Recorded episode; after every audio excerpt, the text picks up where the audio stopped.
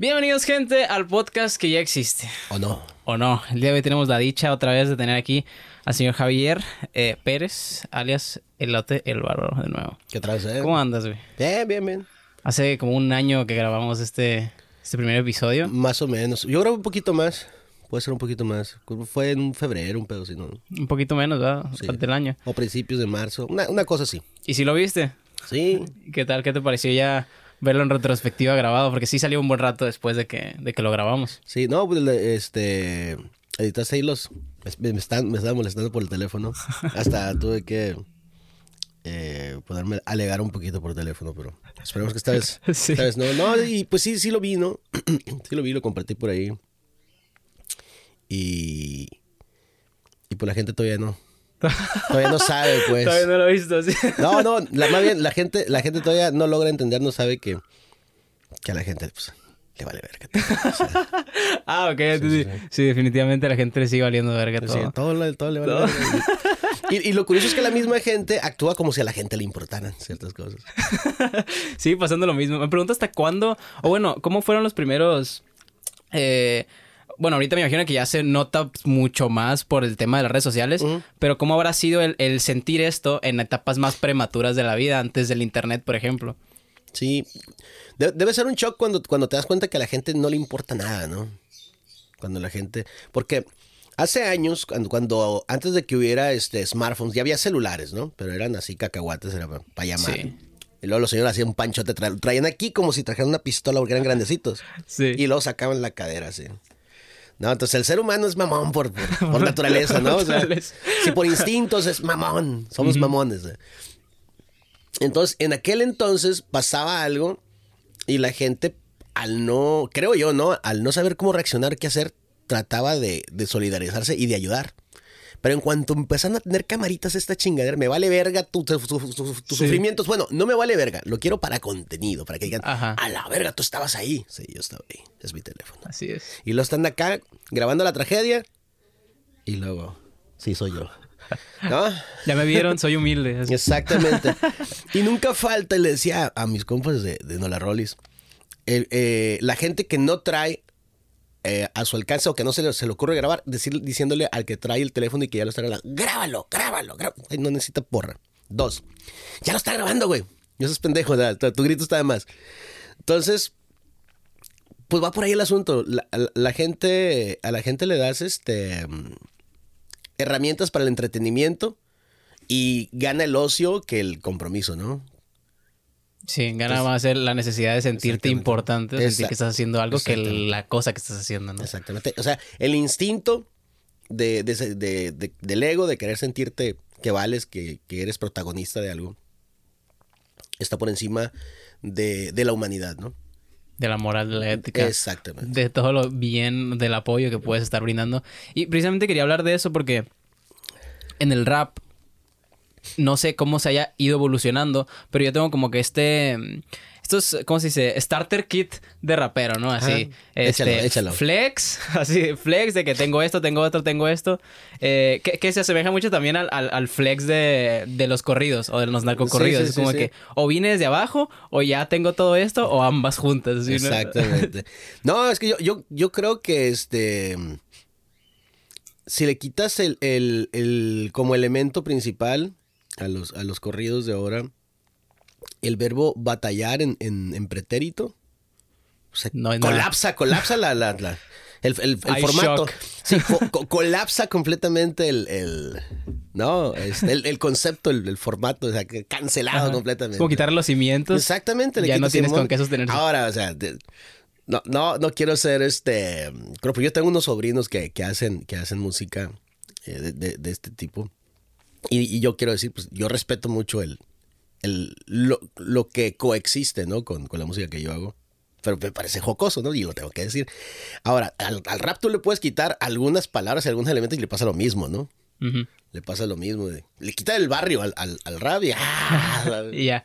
no sé quién soy, qué hago aquí, en qué debo creer, ¿no? O sea, Es parte fundamental de la identidad de muchos raperos, al menos en la etapa es- prematura. Exactamente. o sea, no es, ya, ya no es ni siquiera del género, sino de cómo quienes están adentro comprenden cómo, cómo es el 1, 2, 3 que se tiene que hacer. Que muchas veces también puede caer en una fachada, ¿no? O sea, lo mismo que estás haciendo con el celular de mírenme esto, esto, esto, es lo mismo que dice en el rap de que yo no tuve esto, yo no tuve esto, y ahora sí, yo le batallé, y no como todos ustedes. O sea, lo veo muy asemejante a eso.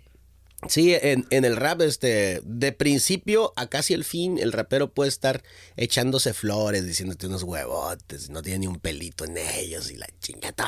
Entonces, hacer una exposición de motivos de por qué es el cabrón más chingón y al último decir, pero sigo siendo humilde. Y pregúntenle a quien quieran. Sí, ahí estoy para mi gente, estoy para mi raza, y mi familia es lo primero y le eché. No, pues ya, ya te escuché, güey, sí. Definitivamente sí, tu familia es lo primero, güey. Y eres humilde. Y eres bien humilde. bien Bien humilde. ¿Qué opinas acerca de eso tú? O sea, como, como parte del gremio OG del rap. No, no, yo, yo me divierto, digo, ah, órale. O sea, te diviertes No, sé, escuchándolo. no, no, no lo, no lo tiene claro todavía. No sé. Es que a veces hace falta cuando uno hace una canción, haces, haces la rola y estás aquí dentro de ella, ¿no? Te conviertes en Sí, la rola. Date un, date un pasito para atrás, levántate y velo de arriba y empieza a ver las cosas que le puedes mejorar. Porque pues, una, una obra artística, ya sea una pintura, ya sea un mural, ya sea una poesía, ya sea una, una canción, es un, es un ser vivo. Y es inacabado o inanimado eh, hasta antes de presentarlo, ¿no? Y una vez que lo presentas y la gente lo conoció, pues ya, ya, ya le gusta la canción así como quedó, ¿no? Si ya después tú le cambias y la vuelves a sacar, no, la gente se queda con la primera impresión que tuvo. Entonces, en algún momento antes de, de sacar tú la canción, tienes todavía la oportunidad de moverle y quitarle. Decir, bueno, quiero decir lo mismo, pero que no suene tan, tan, tan ambiguo, que no suene tan, este, Pretencioso. pretencioso, confuso, que me sienta yo Sí. cómodo con lo que voy a este, comunicar. Y ya le puedes mover, pero la mayoría de, de los, de los raperos tenemos el síndrome de que como yo ya lo dije, como yo ya lo escribí y es mío, pues tal vergazo. O sea, Sí. no, no, no, no, es, irrevisable. No, no, no tengo por qué dudar de, de lo que yo hice, lo, de lo que escribí. Aunque suene de repente en ese momento en el flow muy apretado que tengas que decir un chico de palabras en un momento para terminar lo que ibas a decir Sí. que empieces a, a- a acelerar la cinta. Güey, pues, pero pues, eso mismo lo puedes decir haciendo síntesis, con una, con una construcción nominal. No, no, no, así está bien porque el flow, ¿no? Oh, es el flow, per- perfecto. Porque es diferente. Estoy sí. innovando. Sí. Ah, ok. Y te pregunto esto porque, o sea, a la hora de tú, tú empezar, o sea, no, no, no siento que sea... mm, Bueno, a tú empezar me refiero al primer disco que tienes, que es el Camaleones, que salió en 2002, si bueno. mal recuerdo. Y no me suena a, a algo amateur, ¿sabes? Como para hacer un primer disco. Entonces me interesa mucho como que el ver o, o el tratar de entender cómo llegaste tú a esas conclusiones en las canciones, qué había detrás, porque, o sea, no sé si, si hubo material detrás para cuando ya ese llegara a ser el, el- el de calidad, por así decirlo, este, pues ya fuera lo que, lo que es, ¿no? Lo que significa. Ya había hecho dos grabaciones en, en cinta, ¿no? Eh, una de ellas con, con los instrumentales, o sea, de caseta a caseta prácticamente, ahí en, el, en la azotea de mi casa, la- bueno, de la casa de mis jefes, ¿no? Y al año siguiente ya me metí a un estudio como tal, a conocer la, la experiencia de trabajar en estudio con músicos de, no sé si es correcto decirlo, ah, de sala, pues, o sea, músicos, sí. que se dedican al instrumento. Exactamente. Eh, y bueno, pues ahí aprendí los procesos de grabación, escuchándolos a ellos, como para mí lo que, lo que estaban entregando estaba bien. No, quiero volver a este, darle otra vuelta porque quiero, quiero ser mejor aquí, este, lo que, lo que está haciendo. Entonces eso me habla a mí de, de que tienes que revisar y, revisitar lo que, lo que ya hiciste, ponerle oído crítico. Porque finalmente es como ir a una fiesta, ¿no? Eh, tú tienes que saber que vas vestido impecable y que vas a causar una buena impresión en, en cuanto, en cuanto a imagen. Entonces, eh, es un poquito eso. Y tenía esos dos, te digo, esos dos trabajos previos que luego cuando ya me encontré con, con las bases musicales de, de- de rap, me le inyectó una, una dompada, ¿no? De, de, de adrenalina este, y de emoción a lo que ya traía y entonces... ¿A qué te refieres con lo de las bases del rap? O sea, ¿qué que- era antes entonces lo que estabas haciendo? Lo que pasa es que eh, yo nada más tenía acceso en aquellos años a, a instrumentales de rap en, cassette, algunos con, baja fidelidad. Le batallábamos mucho. Sí le batallé. Entonces, cuando ya no, cuando ya no puedo conseguirlas más, se ofrece el grupo de, de músicos, de rockeros, a, acompañarme en un proyecto. Pero uno sigue tratando de, de, de hacer música a como el rap se supone que debe ser. ¿No? O sea, con secuenciador, con unos loops, con, o sea, música creada ex profeso para, para hip hop, con todo los, el sonido y todos los elementos técnicos. Entonces, después de, de, que grabé con el grupo los tres años, Internet pues ya se convierte en un servicio más al alcance de todos. Y ya pude encontrar dónde hacerme de algunos instrumentales y dije, ahora sí vuelvo a lo mío. Ok. Entonces a eso me refiero, la energía que sentí en ese momento, que cuando la recuerdo la vuelvo a sentir. La pasión, dije, bueno, se vino una carretada de canciones y es por eso que salió Camaleones de esa manera, ¿no? Tan sólido, tan, tan cuidado y tan... tan ¿Y qué tal en las letras? O sea, tus primeras letras, ¿cómo, cómo eran la, las primeras? Y te pregunto también porque, o sea, en esos tiempos, como el internet no existía tampoco, no, al menos yo eh, percibo que no había tantos exponentes a nivel habla hispana uh -huh. de, del rap como tal. Entonces, a lo mejor muchas influencias o lo que alcanzaba a relegarse de Estados Unidos, pues era la única manera de, pues, de escuchar, ¿no? O de, o de encontrar referencias, al menos en el sentido del, de las historias que se relatan a través del, del rap. ¿O cómo lo, cómo lo viviste o qué? No, yo siempre tuve claro que, que se, uno tiene que contar las historias o dar las opiniones propias sobre algo que conoce, ¿no? De hecho, cuando me preguntan los morros que, que la neta no, no, no me parece tan, tan, este, tan así como que sea para tanto que me pregunten a mí qué hacer con una canción, ¿no? O sea, ¿qué hago con una ¿Qué consejo me das? Como orientación o así. Sí. Güey, pues no te puedo dar un tutorial, ¿no? O sea, primero que nada porque tú vas a comprender la música a como tú, a como tú la vivas, finalmente. Uh -huh. Y segundo porque, este, tú tienes unos procesos creativos muy tuyos y lo que yo te diga va a rebotar y, y, va a ser condicionado a eso, ¿no?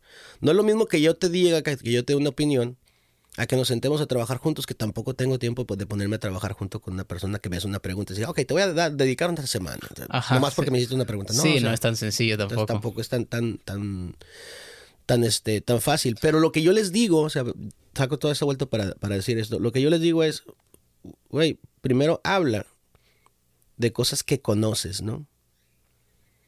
Porque si hablas de cosas que no conoces, vas a batallar más, primero que nada. Vas a, y vas a cantinflar, te vas a, te vas a ver mal, te vas a sentir mal, no vas a disfrutar la canción. Ese es el, el primer este, tip o consejo que yo les doy. Y el segundo es, sé autocrítico, güey. O sea, di algo no me convence, pues te pregunto, ¿por qué, ¿por qué no? O sea, sí, a mí tampoco no. A tu otro, a tu otro yo, no, tampoco me convence. Pero a ver, ¿qué encuentras? Y así, o sea, ten, ten, ten autocrítica y en base a, a, esa autocrítica que la tengas ejercitada vas a poder tomar mejores decisiones con respecto a tu música. Más que nada. Sí. O sea, y, y, y, pues sobre todo ser constante, ¿no? Así es. Y, y qué bueno, qué bueno que, que, se toque este tema porque así este, ya nomás agarro el link, le, le, se los copio cuando digo, ¿qué sí? Ahí está. O edito el pedacito ese, ahí tantín. Ajá. ¿Y, cómo, ¿Y cómo te llegó a hacer ti esa información? O sea, ¿crees que lo hayas hecho como más natural o algo así? Lo que pasa es que.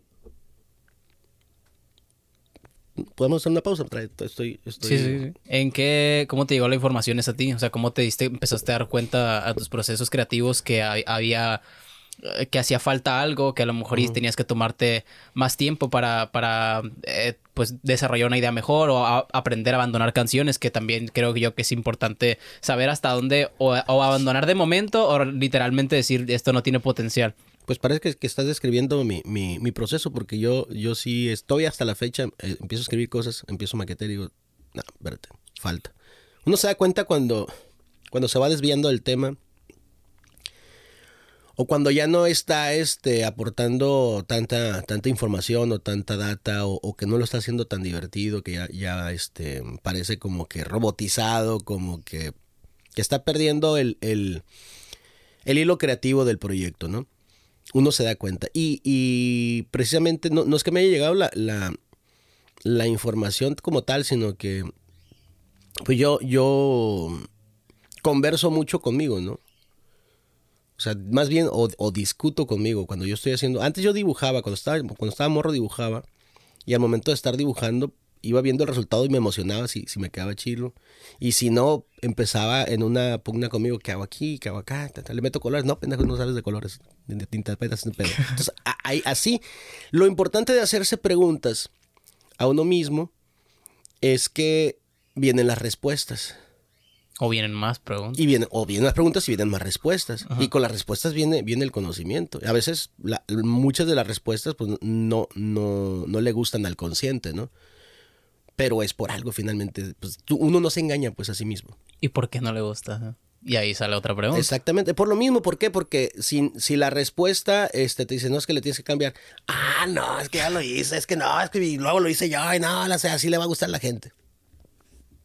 Ahora, otro de los, de los grandes errores es que la gente, los, la mayoría de los artistas quieren hacer música para que le guste a la gente. Y al menos yo no pienso así, pues. Yo tengo que hacer una canción que me guste a mí. Porque si me gusta a mí, eso lo voy a proyectar. Y es más probable que haga clic con las personas a que yo intente hacer algo que haga clic con las personas aunque a mí no me satisfaga, pues. ¿Y eso ha sido así desde el inicio? Sí. ¿Y por qué te nació la idea de, empezar a componer música? Mm, pues nada más por... Ah, por este... Por inquietud, es decir... Cuando uno empieza a hacer música, no, no es como que está pensando en que va a llegar. Bueno, ahora sí, porque ya todo está más, más, informado. Pero cuando yo empiezo a hacer música, pues no, ¿dónde voy a tocar, no? Me voy a animar, decía.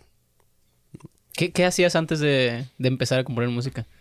Porque también para llegar a, componer, pues me imagino que el material de toda tu vida pues te sirvió para, para llegar a eso. O sea, ¿tendría algo que ver con eso? Yo toda, yo toda la vida escuché música, ¿no? Siempre he escuchado música, pues en mi casa eh, músico mi papá, algunos hermanos y así. Eh, escuchaba mucha, mucha música y como te digo, dibujaba. Mi manifestación creativa temprana fue de, dibujo. O sea, yo antes de ir a la escuela en, la tierra, en, la tierra del patio, en la tierra firme y compacta, agarraba algún clavo o alguna piedrita y me ponía a dibujar. Ok. Entonces esa, era la, forma en que yo canalizaba mi, creatividad. Y lo resultante fue que como me gustaba la música de manera natural, iba, iba, a encontrar la manera de hacer la música que a mí me, que a mí me naciera, ¿no? Esa fue mi conexión. ¿Por qué e-, ese género en específico? Pues fue el que, el que me conectó conmigo, pues. Fue con el que conecté más bien. Eh, creo que en el otro podcast lo, mencioné. Llegó un, un, cassette a mis, a mis manos. Yo ya escuchaba música en inglés, entre ellas había rap, pero era rap así como que bailable. Y llega, llega un cassette y lo escucho y dije, ay, cabrón. Me gustaría hacer algo como, como, como este artista. Y lo, y lo empecé a intentar. Y me tomó algunos años porque yo estaba, yo estaba muy pequeño. Perdón. Y este y pues escribía puras pendejadas, o sea, ¿qué, voy, a, voy a saber hacer a los 13 años, ¿no? De música. Ajá. Entonces, pues... Flexeando a los 13 años de que... Exacto. Hay muchos TikToks que, que satirizan ese tipo de situaciones, de, sobre todo la gente que es productora, que, que empiezan, así, ponen el track y, el vato que, que, va a grabar a su estudio empieza a decir que no tiene nada y que su mamá se murió a los dos años y que su papá también y que vive en la calle y así. Y, o sea, y físicamente pues el vato se ve que trae dinero y que, y que viene en carro y todo. O sea, siendo completamente diferente a lo que está diciendo y el productor así que, ah, bueno, sí, sí. Ah, huevo. sí. son como, como parodias, ¿no? Ajá, sí. Está, está muy chido. O sea, hacer sketch yo creo que es, es muy divertido en ese entonces como para exponer una situación que, es cotidiana y que es muy graciosa, o sea, que, se ve muy divertida. Así y creo que es un elemento de, la, de la música, ¿no? Lo que es, eh, pues este tipo de cosas que hacemos, que es donde hablamos y comentamos sobre, sobre a veces sobre música, a veces sobre otras cosas. El, el, ah, el podcast que, yo tengo y lo abandono, soy como un, mal padre, ¿no? El, de, el señor Raperos Enojados. Sí, enojados. Ahí este satirizo e ironizo con este tipo de cosas, ¿no? El de el de los vicios feos de los de los ah, de los que hacen rap y sobre todo de los que escuchan rap porque el, rap se interpreta también desde desde la gente que lo escucha y lo idealiza. O sea, yo, si yo saco una rola con, un grupo o algún crossover donde voy y estoy, no sé, por decir así, el niño perdido con, mis compas de AR Crew de, de Mazatlán. Ya te vendiste, ya. Güey, ¿de qué Ya no es real. Güey, ¿de qué chingas estás hablando a la verga? ¿De qué chingas estás hablando? No entiendes la música, eres un, eres, es- eres parte del público. No, yo no lo respondo, ¿no? Pero, pero yo veo la respuesta y digo, ¿de qué chingas estás hablando, güey? ¿De qué chingas? ¿Crees que me importa? Vale, verga. güey. Y luego a la semana, digamos, sale un- otra canción y otra colaboración. Ajá. Sí, se dio cuenta que, güey, sí, grabé hace como un año esas pinches canciones, nomás están saliendo programadas para, para futuro. sí. El artista jamás, es- esta es la revelación, el artista jamás va a estar pendiente de las redes sociales. Me criticaron, ya no voy a hacer eso.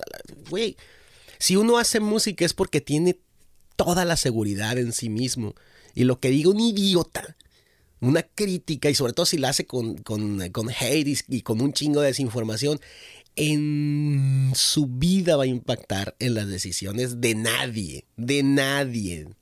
Pero si te sientes tan verga de decir, viste, le dije y lo va a cambiar, ¿no? Ujú. pues te vas a dar, o sea, te vas a oler tus propios pedos, pues finalmente. Todo, todo lo demás, lo que sucede es, es coincidencia, realmente.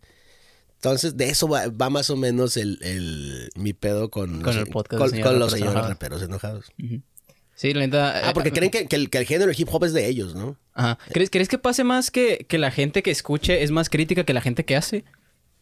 En ese sentido. Es relativo porque Hay la, la gente puede ser crítica, pero con bases, o puede ser crítica sin bases. Ok. Pero el estigma del rap real está más arraigado, ¿tú crees que en la audiencia que, que en los creadores? Está, está igualmente arraigado, pero ca- cada uno de distinta manera. ¿Cómo? Te digo, los que, los que hacen ah, o, o- o decimos hacer rap real, y me incluyo para no decir, mira, me voy a separar y ya voy a criticar. No, no. Muchos de los de la, de la gente que, que seguimos haciendo música, que persistimos haciendo música, pues tienen distinto enfoque también. O sea, podemos ser parte de un mismo uh, grupo, conjunto, universo o lo que sea, pero cada uno lo piensa, lo vive y, lo y hasta lo sueña de la, de la misma manera. Yo no sueño, ¿eh? Yo no sueño con, con cosas de la música. Yo, yo- a mí, mi único interés es que me siga emocionando y seguirlo haciendo y seguir yendo a tocar y hacer todo a, a como a mí me funciona. Ese es, ese sería mi único sueño, ¿no? Que eso, que eso lo puedo soñar. Disfrutarlo. lo puedo soñar, disfrutarlo y además hacer que suceda. Los sueños, pues muchas veces realmente son eso, ¿no? Son sueños, cosas que no están ni a tu alcance y, y que, y que ahí estás nada más de- de- fantaseando, así como, como, como los, los window shoppers, ¿no? Los que van ahí- a los, a los aparadores a ver los Jordan y, "Ay, ojalá que un día, ojalá que un día, y, y el angelito acá, pues trabajando, pendejo. Y el diablo, no, no, no trabajes, algún día va a llegar- van a llegar solos. No. Sí, bueno. Entonces, hay, hay, hay este otros de, de mi mismo universo, de Marvel. Sí, Este, del, sí, del- ¿Cómo se llama? Del multiverso. sí. Simón. hay otros que, Del canon. sí, que sueñan que, que, que van, que va a regresar la moda de, de, de vender cassettes y de vender CDs y, y la chingada y, y que, y que esa va a ser la, la importante y que ahí, de ahí se van a pepenar. No, lo platicamos en el, en el podcast anterior. Cuando la música, la industria de la música cambia, cambia para siempre. Y lo que va a seguir después de plataformas digitales va a ser otra forma. Otra forma más este, sofisticada para, para la, la cuestión de la música. Y quien no se suba a esa ola o a ese tren, pues va a quedar fuera de la jugada. Como, como ha- han y hemos estado quedando fuera de la jugada, este, los que venimos de, de atrás tiempo, ¿no? Entonces, esos sueños, este, hay que tener cuidado de que no, de que no se conviertan en sueños guajiros, pues. Que no tengan dirección. Exactamente, que no sea nada más que un simple anhelo, deseo, una fantasía, para que, para que no te hagan daño y para que no te quiten el tiempo, para que no pierdas el tiempo tú haciendo cosas que van a ninguna parte porque están conectadas a algo que ya no, que ya no existe. Sí, lo mismo podemos decir de las canciones, o sea, básicamente esa es la conceptualización del sueño guajiro, ¿no? Empieza con una idea que a lo mejor te emocionaba al inicio, luego vas desarrollándola y en el camino te das cuenta que a lo mejor no es lo que tú esperabas eh, ir logrando, pero le sigues dando porque según tú tienes una esperanza de terminar Sí. la rola y ya que la terminas dices, la neta está bien ojete, me hubiera regresado a escribir otra cosa Exacto. de, con esta experiencia. Así es. Ah, teníamos una plática, de hecho, la semana pasada. Nos reunimos unos, unos amigos a, a, a cenar y a platicar y a partir. Y llegaron al punto de saber, a mí sí me gustaría ir al- a, la secundaria, ir de vacaciones a, a a mi época de secundaria, pero así como estoy, con esta experiencia, con, con todo lo que he vivido. Y ahí sí iba a ser, a ser diferente, iba a agarrar un curón y además iba a rifar. Iba a- Yo no. Yo no, porque luego no me iba a traer chiste. No me iba a traer chiste. ¿Por qué? Porque ya me pasaron algunas dos o tres cosas eh, que eran asignaturas pendientes y que, era, que están atadas a cierta nostalgia. Que cuando me tocó ir a, a mi pasado, estando en el presente, es que ni era para tanto, güey. Sí. ¿no? Es que no- en el momento tenía sentido, pero ahorita ya no. Entonces, ¿cómo te llevas a tu, a tu hoy, a, a quien eres Al tú, pasado. ya, ya vivido, ya con experiencia, ya con esto? Vas al pasado. Puta madre, ya me quiero ir, ya me quiero regresar. Exactamente. Sí, exacto. O sea, por eso cada cosa va en su momento y va en su tiempo. Es más, si yo, me, si yo quisiera regresarme a, a hace 20 años que estaba, que acababa de sacar camaleones y que iba y venía a Hermosillo y a Obregón y hacía unas fiestotas y todo el rollo. Y me voy a esos cotorreos. Ya yo estando adulto. yo ya con la visión de todo lo que existe hoy, ¿no? Así de que viendo la proyección de que a lo mejor ahí ya Ajá. está el nicho. Con todo y todo eso, igual y ni lo disfruto tanto. O sea, sí puedo, puede, puede ser que, que- que sienta este. que sienta chingón y que sea positivo, pero. Pero estoy seguro que no sería para tanto tampoco, pues. Como para decir, "Ah, es que quiero volver, es que quiero que me regalen un fin de semana en, en Obregón. Un día como hoy, hace 20 años. No funciona. ¿eh? No, no funciona, no funciona. Ya no lo ves con tanto anhelo. O sea, ¿qué significaba para ti en ese entonces? No, pues en ese entonces era, eran unas fiestotas, era. No, había de todo, o sea. Te- te- O sea, está- sí- Estábamos en, en la, en, la, en la cima del mundo, o sea, realmente ahí ya, ya había este, una escena de música y, y éramos este, bienvenidos en los antros y éramos los reyes de las fiestas y así. Pero ir a, a ese lugar, ahorita en mi opinión, así, ya vivido y todo el rollo, regresar ya con todo lo que viví, con cosas más emocionantes y con, con más aprendizaje, sería como, ah, sí, qué chilo, pero... Ajá. O sea, no te traería Sí. chiste. eh, es que a lo mejor uno se, se observaría fallas que tenía o cosas que así, que, que placa. Sí, el, el cringe. El cringe. Cringe que- personal. Qué, placa la. Sí, pues. La O sea- neta, no, no, no hay. Es como el, el típico discurso de que, ah, no, si yo fuera. Si yo viajara 100 años antes, podría enseñarles todo lo que hemos logrado. Y así es como, güey, Sí. ¿qué vas a hacer llegando? Se te va a acabar la pila del celular y luego. Exacto. vas No, a tener no, nada que no va a hacer. haber internet, qué hacer. Exactamente, güey. Es como. Vas, vas a dar explicaciones. Ni el enchufe va a tener igual. Porque es- entonces es, ese es otro punto, es otro punto y, y, este igual importante y, y es álgido y es de, de, de- de- de choque con la, con la realidad. Uno aquí está, como tiene la información a la mano, está convencido a veces de que, de que sabe un chingo de cosas, ¿no? Y una cosa es saber y otra cosa es conocer.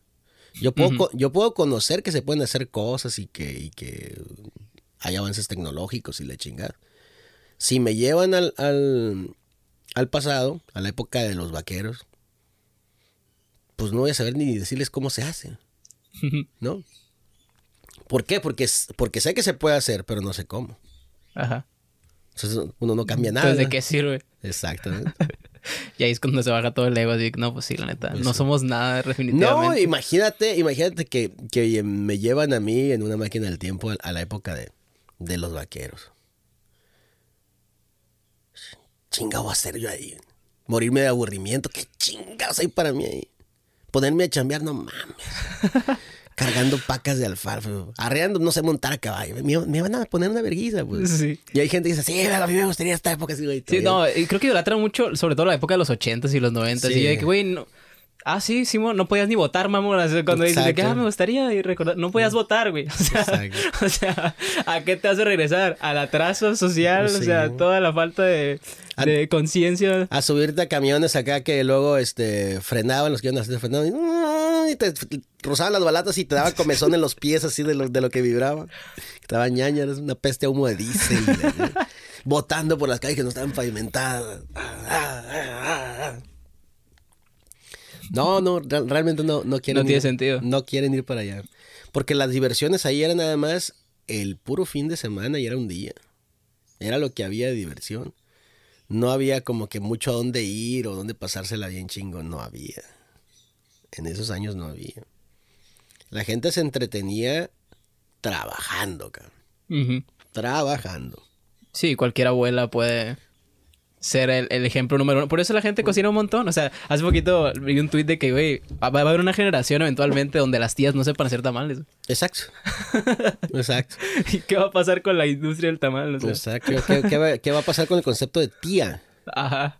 Nomás va a tener gatos y ya. También. Neta, está bien, está bien cabrón como idealizamos mucho el pasado también. Hey. No sé si más que el futuro. O sea, si, tú te pusieran la, pregunta así de que futuro pasado, ¿qué elegirías? Si no hay, no hay no viajar. Lo que pasa es que el, pasado ya, ya lo conoces, pues. Ya tienes una más vasta idea. Y el futuro, pues ya entendimos que, que, vale verga pensar en el futuro porque nunca le atinamos. Ya ves, ahí están las, este, las películas de Back to the Future donde era que 2019, 2020 y andaban en patinetas voladoras y cuéntame, güey, llegamos a eso nunca, güey. Ajá. Y probablemente nunca lleguemos. No, probablemente no, no, no, vamos a llegar. Se acaba el planeta antes. Exacto. Jamás previeron que, que, que porque somos viendo ojetes íbamos a, a, tener baja expectativa de vida o, incertidumbre sobre qué iba a pasar con el planeta y los recursos. Uh, y y pues hubiera estado viendo gente que hicieran películas así, ¿no? Que pudieran, que pudieran más Sí, sí. Que también hay pues el caso típico de las, las, los apocalipsis y todo esto. O sea, que el, futuro ya bien demacrado. pero fue ya que vieron que la andábamos cagando. O sea, no fue como que la primera idea que tuvieron a la hora de crear las historias. Sí, así es. Y, y no creo, no creo que este. Bueno, si, si, si realmente fuéramos bien vergas para ver el futuro, hubiéramos visto un, un 2023 lleno de de narcos y gente desaparecidas y la chingada. Exactamente. No lo vimos, no lo vimos venir. Nadie, o sea, más bien los directores no lo vieron venir. Y si lo vieron venir, no se animaron a hacer algo. hacer algo al respecto o a, plantearlo. Hace poquito también estaba eh, escuchando acerca, sobre todo el tema de narcos, de que eh, eh, a, México sobre todo se le estigmatiza como la, la, capital del narco básicamente. Y, y, pues está extraño que solo pase en México, como todos sabemos que no es así, pero México tiene esa, esa cultura muy arraigada. No sé por qué lo, lo que pasa, Lo que pasa es que la cultura es, eh, la, han hecho más visible. La cultura del narco. La cultura del narco, o más bien el narco, a través de la cultura, lo han, lo han convertido en, en, cultura pop. Hoy en día es como parte de la cultura pop. El, la buchona, el buchón. Los memes de Shrek. El, el sí, el guanabito y todo. todo Los alucines. Y todo el pedo. Pero realmente la gente que se dedica, que trabaja en eso, está tan ocupada trabajando, dedicándose a eso, que no forma parte de la cultura. O sea, es curioso, ¿no? Es curioso. Si lo piensas un poco, no forma parte de la cultura. ¿Por qué? Porque la gente que anda armada anda cuidando. y, es anónima. Y ellos, sí, y ellos no descansan. No les gusta. Van a las fiestas, pero van, van, andan trabajando. Y andan preocupados todo el tiempo, me imagino. Exactamente, andan pues es que tienen que rendir cuentas, no son, no son como que, no creo que sean personas, ahí está, y haz lo que te chingada, ¿no? O sea, hay, jerarquías. Eh, lo digo desde la, desde, el, desde el sentido común que me hace, ¿no? Porque si, por, si se llama crimen organizados, porque están organizados, ¿verdad? Principalmente. Eh, segundo, no creo que, quienes están metidos en eso le recomienden a su familia, métanse aquí, un negocio familiar, ¿sabes? ¿no? Terminan, la familia a veces termina metida en esa porque, por, de manera inevitable, ¿no? Por daño colateral. Exactamente. Entonces, el, tema, el tema del, del, narco en México es, es una realidad y una gran imaginación en el imaginario colectivo. Y eso lo hace muy visible en el mundo. En Estados Unidos, pues el, el rap, el gangster rap tiene que ver con vendo droga, hago esto, me muevo dinero y, y, sigue, y sigue estando presente en las canciones. Pero no es como un narco pop cultura no, no, como tal. No, lo es, no lo es y no es, no es que no haya. En Estados Unidos el negocio del narco está bien fácil, así lo veo yo, ¿no? La DEA deja crecer este, los imperios del narcotráfico, o sea, cultiva narcos, no cultiva enervantes lo combate, pero a cierto nivel. Sabe que es inevitable que, lo ilegal llegue a Estados Unidos, pero ellos manejan a su público, a su electorado, el hecho de que todos los días están haciendo cosas bien vergas por la seguridad de- del país y por, por el control de las drogas y todo eso. Y es un gran mercado Estados Unidos. Generan dinero. Entonces, la DEA permite que, que, los, que los narcos se multipliquen. Es decir, la DEA culti- Promueve eso, cultiva narcos. Hay un mercado, hay un, una, un ir y venir de dólares. Sí. Y una vez que amasaron una gran fortuna, va y los cosecha y le quita los dólares y las propiedades. Ese es el negocio del narco en Estados Unidos. Solo que no, no hacen corridos country Ajá. acerca de la glorificación de mira cómo, ¿no? Y, y más que nada, creo que tampoco tienen como figuras específicas para es. que recaiga el, el como que la historia de ese, es. de esa farm, pues esa farm, de, esa- de ese cultivo. Así es. En, en, eh, pues en la gente, ¿no? Que no se queden con una imagen visual de que él significa esto. Porque es mejor que permanezca, permanezca anónimo, que no tenga nadie, para seguir perpetuando ese, Así ese es. ciclo, ¿no? Y, y- y ya que probaron que el negocio de la, de la marihuana era buenísimo, lo empezaron a, a, este, a legalizar en ciertos estados de Estados Unidos, ¿no? Entonces, ah, sí, o sea, hay narcotráfico en, en distintos, en distintos países, pero la, la forma de comunicación social hace la diferencia. Y aquí en, en, en México, yo creo que por cultura, ¿no? O sea, nos va bien en una, en una cosecha y solíamos mandarnos a hacer un corrido, ¿no? De ahí, de ahí Sí. vienen los narcocorridos de, de, de los 80 y así, lo que le, le llamaban corridos prohibidos al principio, ¿no? Corridos prohibidos. Los corridos prohibidos porque... Bueno, eso tiene que ver con, con la tele y la, la radio sobre todo. Ok. La- lo satanizaban o algo así. Sí, no, es que por, por cuestiones así de que, de que de cultura y que de moral, las radios empezaron a decir, ¿sabes qué? No vamos a pasar corridos. En- Corridos en general, no en la- en- narcocorridos. Sí, sí. Pues la- es que la mayoría hablaba de, de, de acciones eh, bragadas de, de hombres que tenían que ver con, con algún tipo de crimen. De, de hecho, los cadetes de Linares tenían una canción que, que- que hoy en día es censurable por, Por mil. sí, por cualquier, por cualquier ángulo que la veas, ¿no? No me acuerdo cómo se llama, pero decía, yo, yo fui el que maté a mi novia y me vengo a presentar. No quiero que otro castiguen si yo he sido el criminal feminicidio, güey. Entonces ya la historia va, va, va, este, va desarrollando. Se dice que la mató por, por, porque se sintió traicionada. Por celos. Sí, exactamente, por ser. Ah, no, pues todo bien. Va. Sí lo meten al bote, pero no, pues, está bien que me metan al bote, pero, Ajá. pero pues, o sea, me siento, En paz. así. me siento en Ya paz. por lo que- externé lo que sentía, ya. Exactamente. Puedo ir tranquilo en el bote. Entonces, todo tipo de, de- de expresiones de corridos eh, quedaron fuera de los medios de comunicación. En Estados Unidos sí ponen los corridos y todo el rollo, ¿no? Sí. Y, y ahora, hace unos años, aprendieron cómo darle la vuelta al corrido Para que sí se pudiera para que se pueda. en todos los medios. No es corrido, no estoy contando una historia, estoy expresando en tiempo presente qué es lo que me gusta y cómo me siento. Y, y de repente escuchar la de Calibre 50, de- que luego empezaban con el. Perdón. empezaban con el trend, con el trademark uh, dropping, ¿no? Name dropping. Que hablando de marcas, pues. Ajá. Que de mis pradas, mis bucanas, mi esto, mi lo otro. Entonces, hablan de lifestyle en tiempo presente, pero no están relatando acciones que les pasaron. Pero sabe, sabes que va intrínseco que te dedicas a algo, ¿no? Ajá. Sí, es como un mensaje subliminal, ¿no? Y así es como le sacan la vuelta al... al- no, es, no es corrido, es una canción festiva, ¿no? Sí. Y luego, nos vamos a Mazatlán, nos vamos en la blindada, todo el mundo tiene blindadas. Ajá. O sea.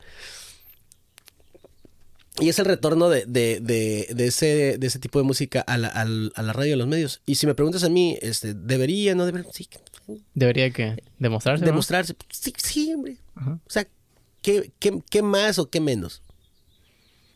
Y ca- cada radio debería ser libre de, de, de programar lo que sienta que... O sea, finalmente la música es un, es un, es el pulso social, ¿no?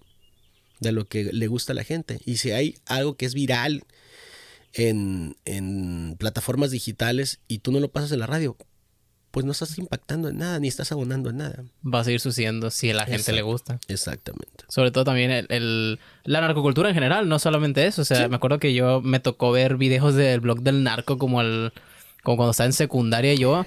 Y o sea, sí está muy fuerte. Comprendo que también tiene que tener sus límites, pero el internet no tenía Sí. límites en ese entonces. Y me acuerdo que mucha gente, bueno, no tanta. Pero sí, varias, varios amiguillos ahí de la, de la, del salón traían videos de que la autopsia de Valentín Elizalde, Sí. la autopsia de esto, tenían videos de gente sin desmembrada, Exacto. cosas así. Y yo decía, no mames, o sea, ¿habrá, ¿habrá alguna necesidad de censurar ciertas cosas de manera global o algo así? Yo creo que la censura es. Es otro instrumento para el ego, ¿no? Ok. Yo creo que es como a- así, ¿no? En todos los aspectos, generalmente. Sí, sí, porque el, el hecho de, de- de- de censurar algo es, es, es- estás ej- ejerciendo un poder. No puedes censurar algo si no, te, si no estás este, ostentando un poder. ¿no? Es decir, un güey quiere, quiere venir a, a, a este podcast ya existe. ¿O no? Y si te cae gordo, le das largas. Lo estás censurando. Pero tienes el poder, tienes la facultad Ajá. de, de no aceptar, ¿no?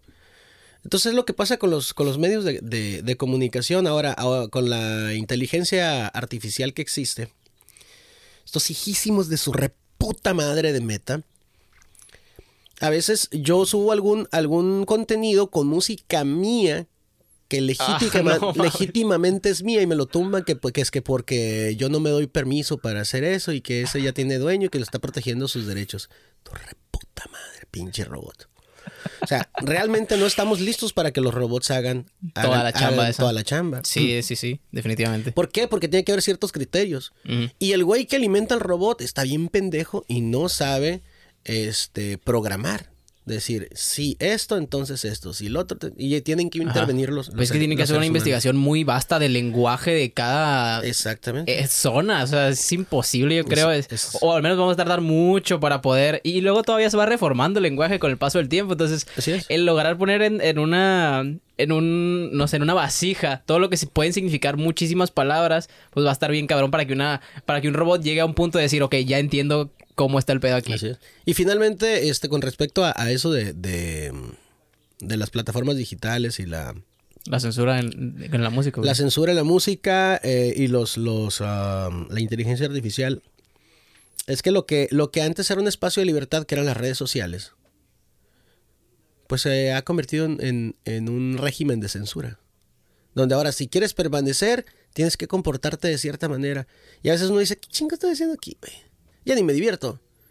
Sí. Quiero comunicar, quieren, quieren que le meta lana para que le llegue a las mismas personas que le llegaba antes. Ah, no, te la verga.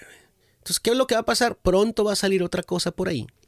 Porque si hay algo que, que, que, este, es una constante es que hay, hay cambios. Y así como se fue MySpace a chingar su madre, se va a ir, se está yendo Twitter y se está yendo Facebook. Nomás va a salir otra plataforma, otra, otra red social que ya entró TikTok a, a A partir de la madre. a todo partir de la eso, madre porque- esas, ya les, les movió el, el sí, el ha sido la red social más democrática desde hace muchísimo tiempo. Y China está detrás de ella, ¿no? Y para mí es un, es un este. Es un laboratorio, ¿no? Sí, porque también Estados Unidos a cada rato están haciéndose la de pedo a China por decirle, hey, te estás metiendo mucho en mi país con la ideología que trae esta madre, estás, estás calando cosas que no son sociales, o sea, está- es, un, es un, un arma, ¿cómo se puede decir? Un arma política, Así es. un arma, no sé, Sí, lo, lo que, lo que pasa es que destruyendo la sociedad de Estados Unidos cuan- para poder... cuando las redes sociales explotan, que se masifican, pues, los políticos las sufrieron, pero nada más en una elección. ¿Por qué? Porque después dijeron, a ver, ¿cómo la podemos aprovechar para nuestros fines? Porque eh, en eso consiste la política, en agarrar todo como herramienta para pasarse de verga, ¿no? Y le dieron la vuelta. Y la gente ingenua, porque somos bien ingenuos y somos bien románticos, y, pero somos ingenuos por huevones, pues. Sí, Porque en lugar de querer eh, perfeccionar nosotros el uso de, de las redes sociales para poder este, marcar la diferencia y mandar un mensaje a, la- a las clases gobernantes y políticas, ¿no? Los usamos para soñar que ojalá alguien haga algo con respecto a ellos. y ya. Entonces, pum, nos sacaron la vuelta y nos empezaron a, a poner contenidos, videos vide- video, video escándalos de políticos y de esto del otro, y montajes, o sea, noticias falsas y cosas así. Nosotros, salió, salió en Facebook, tiene que ser verdad. Y ya estamos siendo parte de, de- manipulaciones.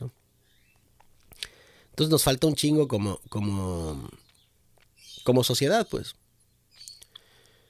Y- Pero eso no nomás pasaba con las redes sociales, o sea, Sí, siempre, sí. siempre ha sucedido, Siempre decían, este, es que la televisión idiotiza, yo por eso no veo televisión, ah, soy bien verga. Sí. Y pues la gente casi no ve televisión y no, no, la, no la veo más trucha, ¿no? sí. Hasta peor. ¿eh? Yo sé, ¿no? Datos, no opiniones. sí. No dejes que a tu hijo lo eduque la, la televisión. Sí, por eso le presto mi celular. Ve que Ajá. trucha. Ve Papá, tengo hambre, ten. ve que Ten mi celular. Ve que, ve que- unos videos ahí de cómo se hace el pollo asado. Sí, sí, la neta está bien, bien turbio también. Sobre todo porque, bueno, hace mucho hubo un escándalo de la plataforma de YouTube Kids, donde se supone que YouTube Kids es, es un sitio sano, donde hay contenido, pues nomás de colores, de historias así, chistosillas, de ciertos personajes, de, de, no sé, de, de Spider-Man, de, los- de las cosas que conocemos socialmente, pues ahí caracterizadas haciendo otra cosa, nomás para entretener visualmente a un niño. Pero hubo un escándalo porque empezaron a suceder estas cosas de que ponían insinuaciones sexuales dentro de la misma plataforma de YouTube Kids, que supuestamente las, la inteligencia artificial debería de notar eso, ¿no? O, o, Sí. o, mm, ¿cómo se mutilaciones, o sea, cosas, cosas que no son para niños, pero como tienen una fachada de que, ah, es Spider-Man, es para niños. Y pues, o sea, ¿cómo le afecta a un niño ver eso a, a una Así temprana es. edad? O sea, está bien cabrón, como ni siquiera eso puede llegar a, a identificar una, una inteligencia artificial. O sea, tiene que ser manual, la neta, tiene que seguir siendo Exactamente. manual. Exactamente, pero bueno, eh, eh, es la fantasía de que no, pues mira ahora con...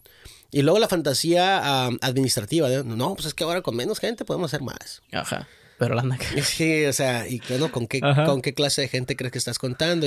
Hay mucha gente que cree que, que, que el, que el, este, el compactarse o el hacerse más chico es sinónimo de crecimiento. En la industria en general. ¿O en, en, qué? en- la industria en general.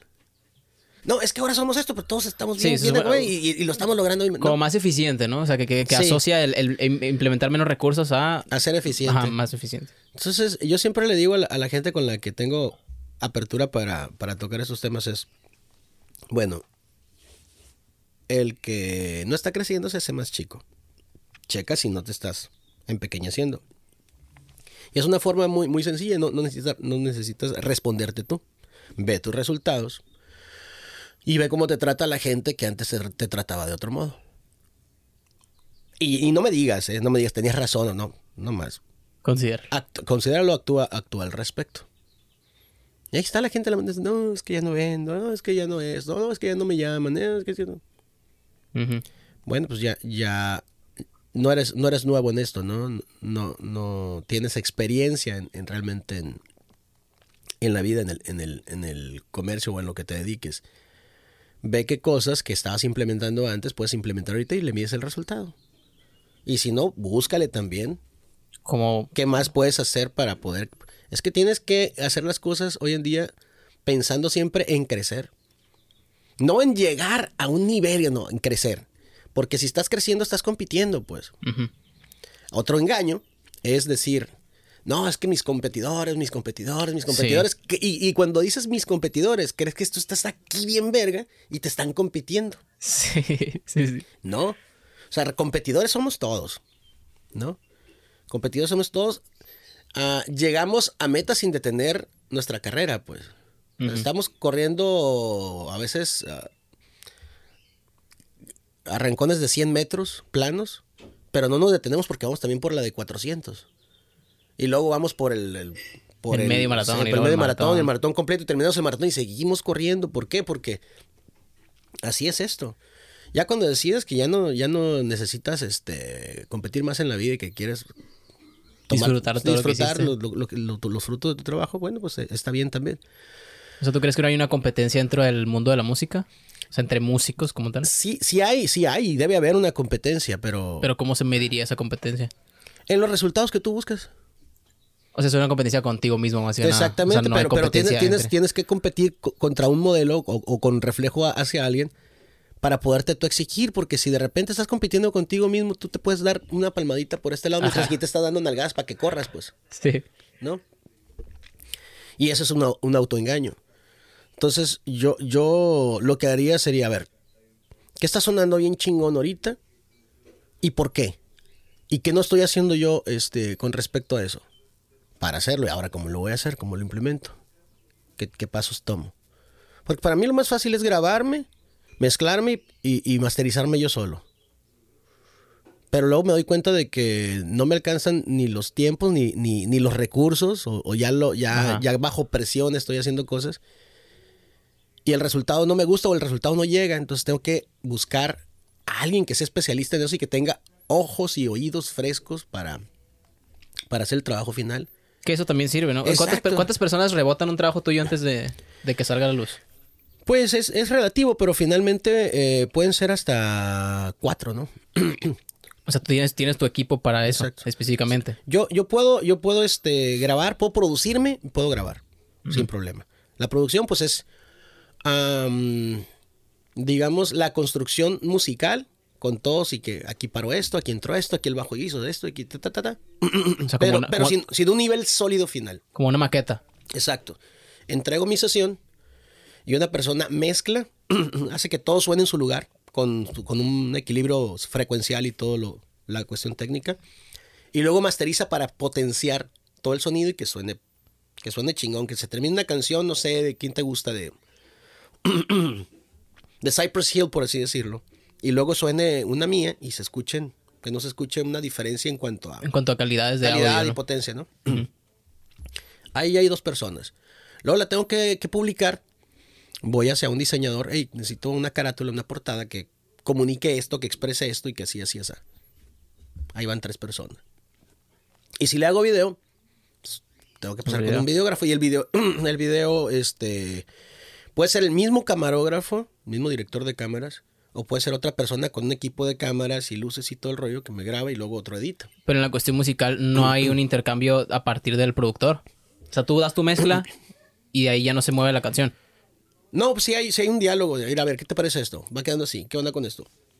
Sí hay, sí hay una como colaboración, pues finalmente. Uh -huh. Pero siempre entre personas de, de la disciplina. ¿Sí? O sea, siempre para pulir, no tanto como una, un punto de vista de un espectador Exacto. arbitrario. Sí, y también hay este. De manera paralela, hay un, hay un fotógrafo que hace sesiones de fotos. Uh -huh. Es bien importante eso. Yo no, yo no lo hacía porque no le daba la, la importancia, porque decía, no, es que la música tiene que ser lo, lo primordial, pero tienes que ir acompañando cada que vas a sacar un grupo de canciones o, o, que vas a ir a tocar o que te vas a ir a presentar en tal lugar tienes que ir acompañado por, por una sesión de fotos en still, o sea, posando y todo, que vaya acompañando ese momento. ¿Para qué? Para que le comuniques a, a la gente, pero, y, pero sobre todo a tus, a tus clientes, porque, hago paréntesis, tus clientes no es tu público, sino los que a ti como artista te contratan para que vaya el público a verte. Ok. Ese, esos son tus clientes. Para que el, tus clientes digan, ah, ok, este güey está chambeando. Uh -huh. O se acuerden de ti o piensen en ti o que te consideren como opción.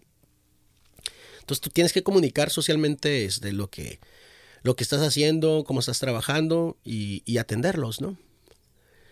Entonces son un montón de personas que en un momento dado pueden este, involucrarse en, en, en el proceso de el la proceso creación de, de, una sola de canción. Una sola canción.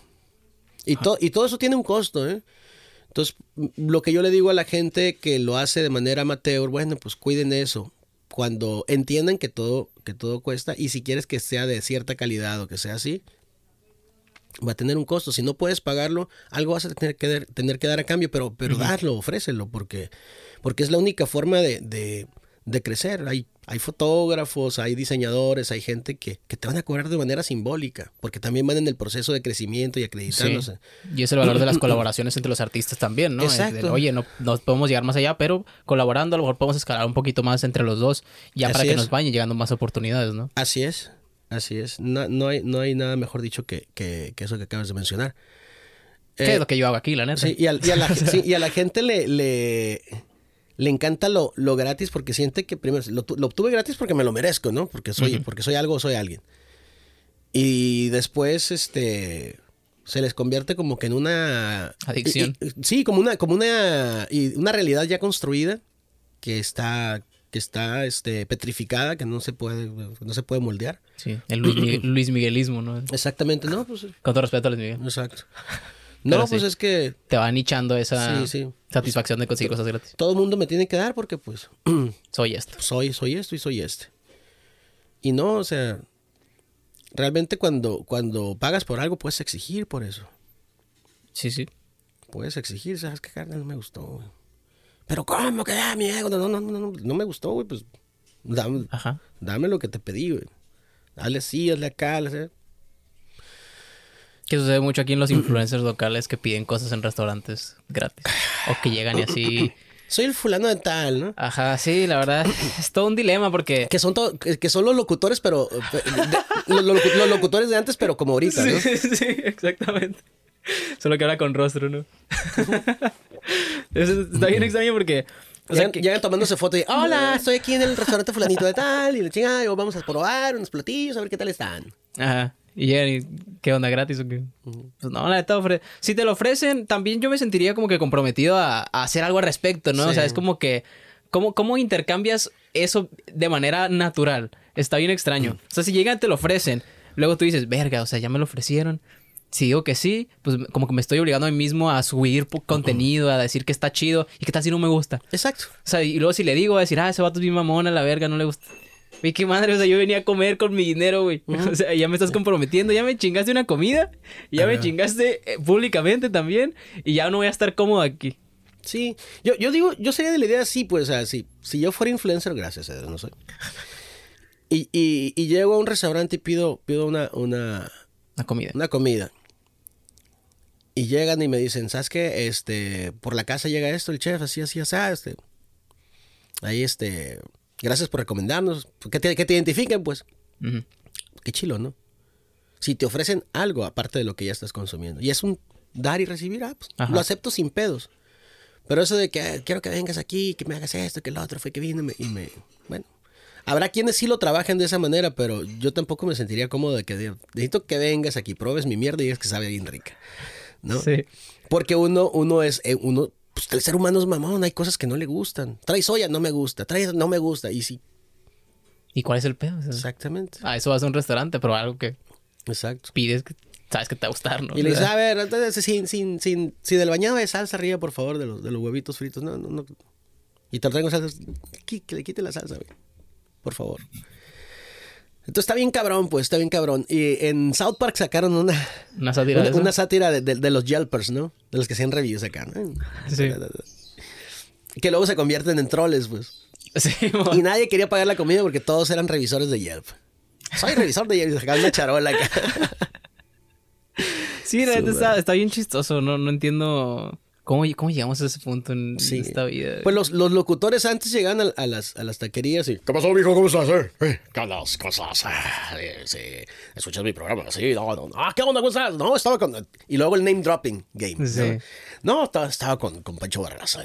Y está, llegó el coyote y, y Estaba toda madre pisteamos. ¿no? Tres días pisteando. Yo iba y me acostaba, me levantaba. No, no y en eso le llamó Marisela, cabrón. Lo puso en altavoz. No mandó saludos. Eh, ¿tú cómo estás? A ver, ¿te, te pasa eso, güey? Claro que me pasa. Y yo nomás risa y risa. Yo nomás risa y risa. Digo, güey. Y todo eso platicándolo en un restaurante, en una taquería para que no te cobren los tacos. Damn, it's too expensive this shit. Deja tú, o sea, en una peda, acabando una peda y así todos botados de que, güey, yo conozco a este vato. Y así, a ver, márcale. ¿Y qué necesidad? O sea, ¿qué necesidad de llenarle, de llenarte tú el ego con alguien que no vas a ver el día siguiente, güey? Que no repercute absolutamente en nada en que tu no vida, estás, güey. que no estás presente en él ni él está presente en la tuya. Ajá, ¿pa' se, existe la relación, sí, se topan, sí, pero no son amigos, no, no conviene. Pues, van a un festival, la chica se topa y la foto y la chica. Ese, es, es- ese realmente es el juego de, de las, de las fotos, ¿no? De, vino el potrillo y me tomé una foto con él. Ajá. Para que de alguna manera quien quiera pensar que somos grandes amigos, porque tuve acceso a él. Y este, sé verga quién es el potrillo. Sí, ¿no? Y el potrillo sabe verga quién es, ¿no? Exactamente. Y sale sonriendo y sale bien amigable porque la chamba del artista es, es ser así, pues. Ya sabe cómo portarse cuando se toman las fotos. Ahora entiendo también por qué el artista no, no este, gusta mucho de, De las fotos. de ¿verdad? las fotos, de, limitar su meets and con y todo, y todo, el, todo el pedo. No es por mamón.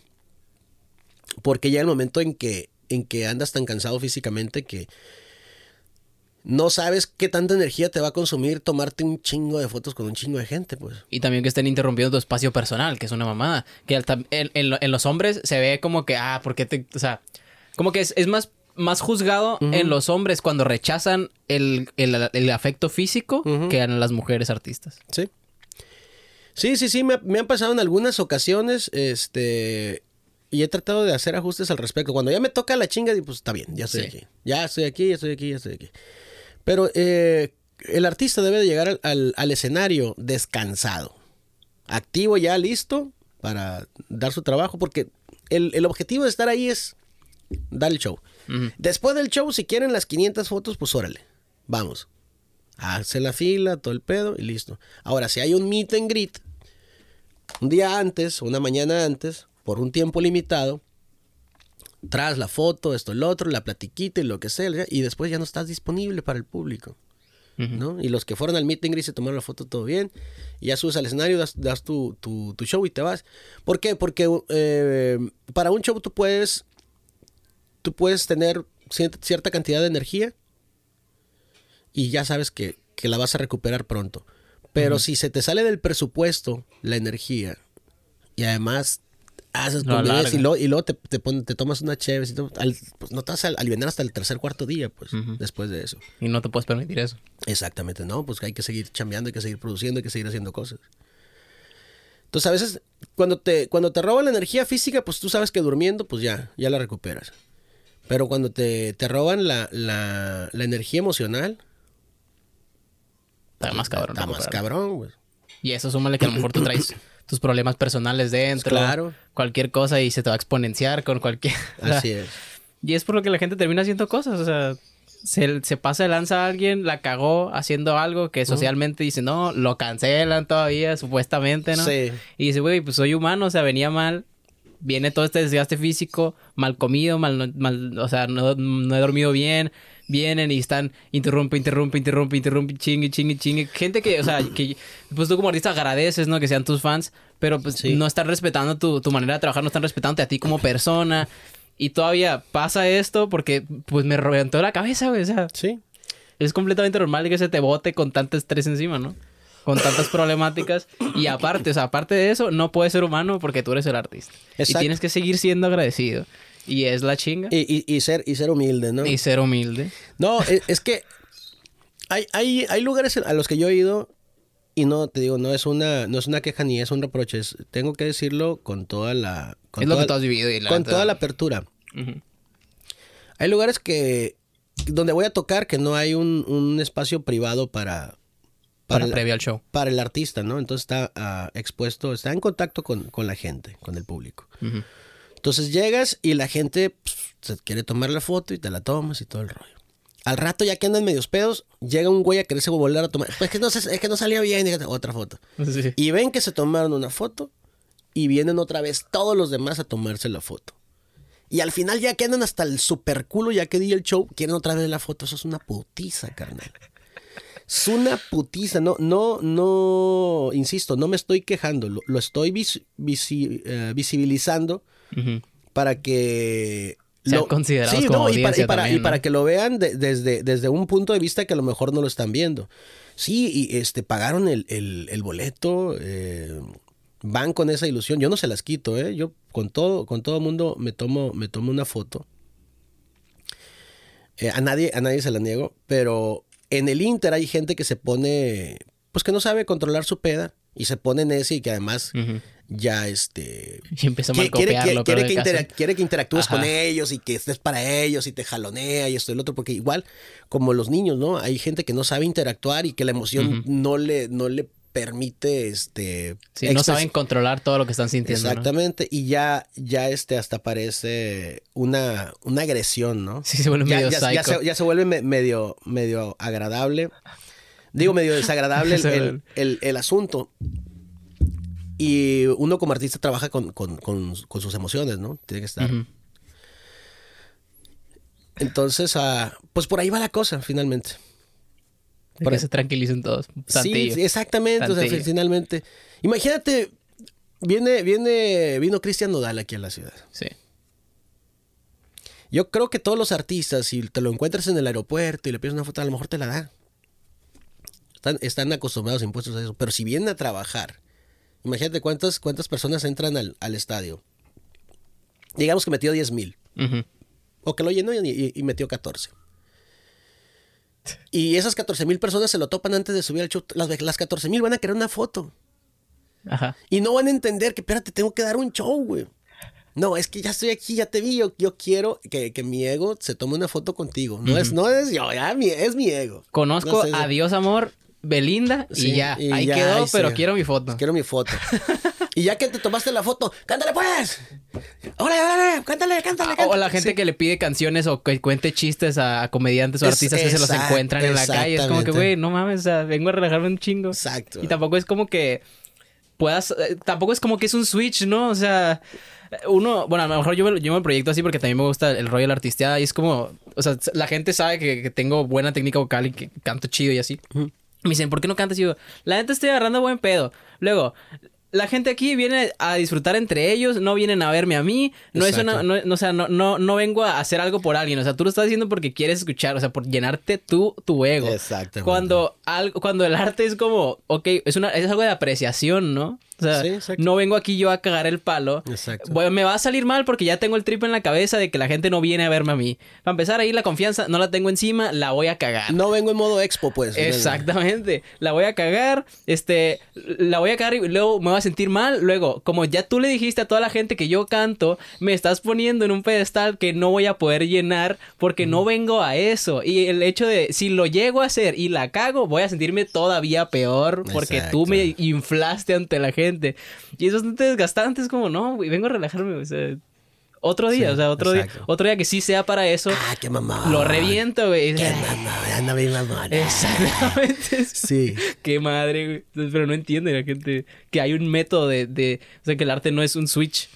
Exacto, exactamente. Y, y yo creo que ni estando siquiera ahí, porque yo, yo este, topo a, a mucha gente que en algún tiempo hizo música o que, o que fueron raperos y que ya se, La vida los orientó. sí, se, se- se desinstalaron de ese, de, ese, de ese sueño, pero siguieron en la música y están como promotores y la chingada.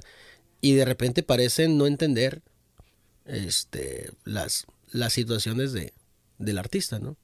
Tiene que levantarse, tiene que a veces agarrar un autobús para llegar a un aero- aeropuerto de otra ciudad, esperar, documentar, subirse al vuelo, bajarse, ba- recuperar el equipaje, llegar, instalarse, comer, mal comer, mal dormir, esto, lo otro, preocuparse por dar su show y, y luego este se le insertan eh, agendas extras, ¿no?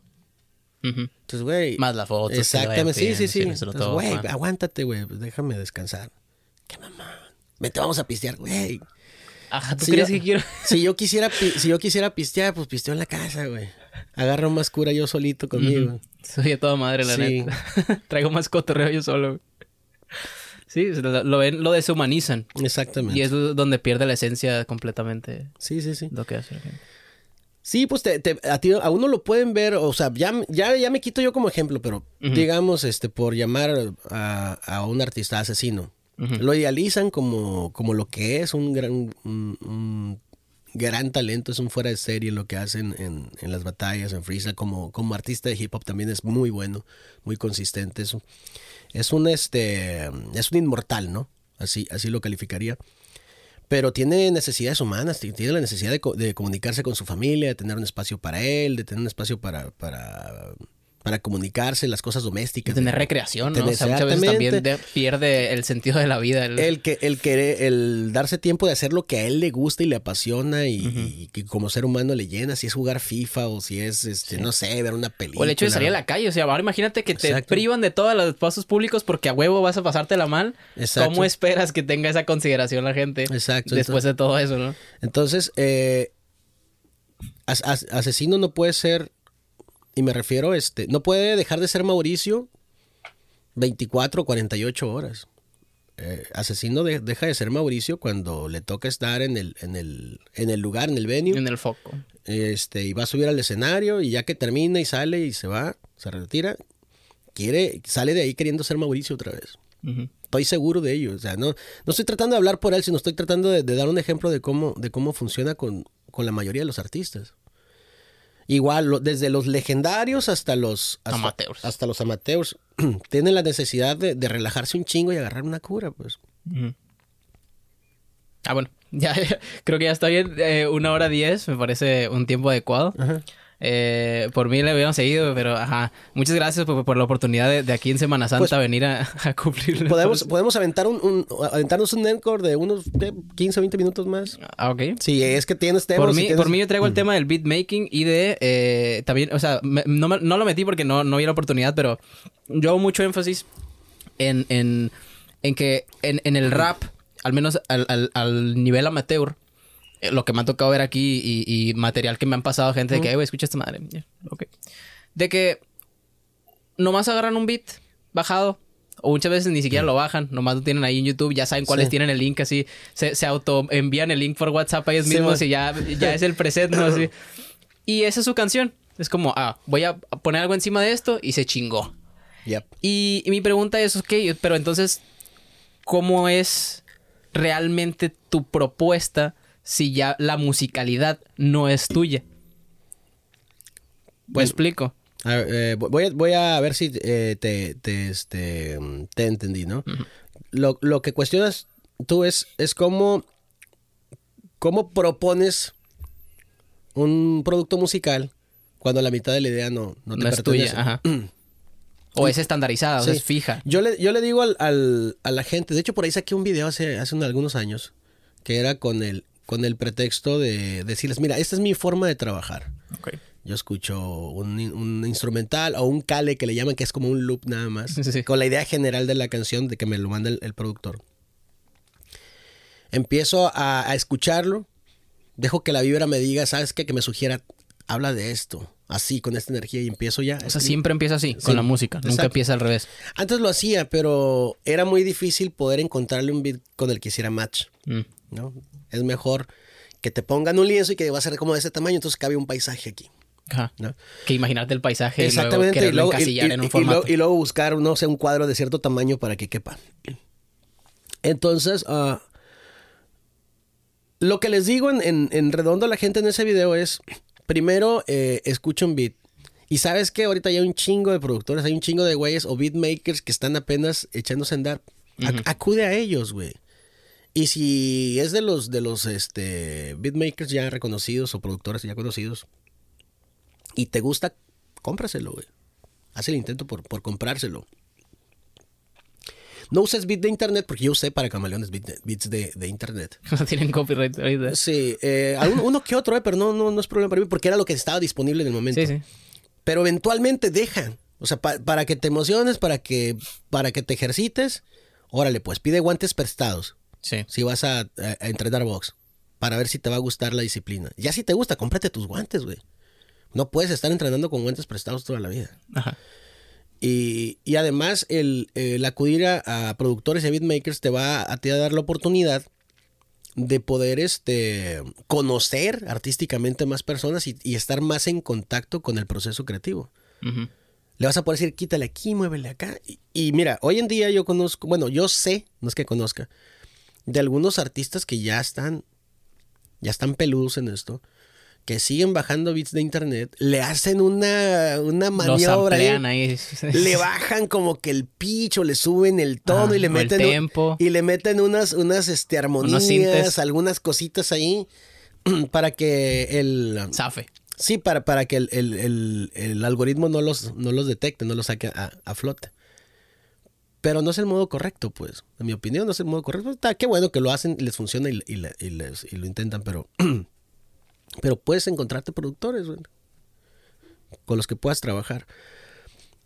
Entonces, ah, yo creo que si quieres eh, presentar una, una propuesta seria, una propuesta musical seria, pues no puedes bajar de, de- internet. Puedes Y para eso lo hacen los, los productores que suben sus, sus, este, sus bases ahí. sí. Para que los contactes y le digas, oye, güey, ¿qué pedo? A ver, Sí. muéstrame tu catálogo, a ver, qué- a ver qué te puedo comprar. Y ya te lo, te lo, este, te pasan el precio y si te late, pues le compras y si no, pues no. Esa, es- esa es la finalidad. Y aparte, pues para ellos ganar plays, ¿no? Finalmente, pues cobran por los plays de... Y irse haciendo de su historia, ¿no? A través de los, de los beats. Exactamente. Pero qué tanto, o sea, qué tanto, qué, qué tanta injerencia tiene el artista dentro de un beat.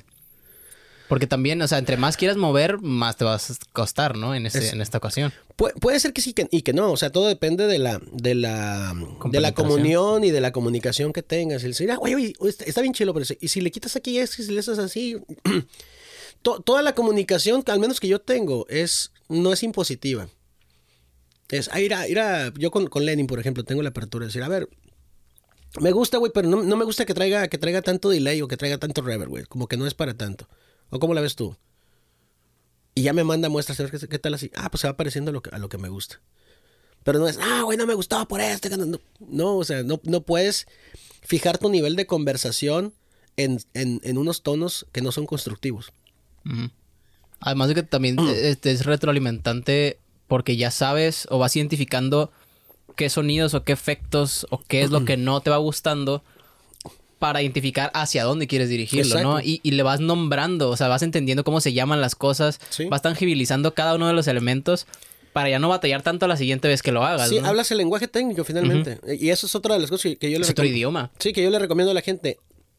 Involúcrense, aprendan el lenguaje técnico, hablen de compases, de, de barras, de, de versos, de cuestiones técnicas. ¿Para qué? Para, para que puedan entenderse, porque a veces el productor es una persona que sabe mucho de música y conoció el hip hop este, como, una, como un género más al, al cual e- ellos producir.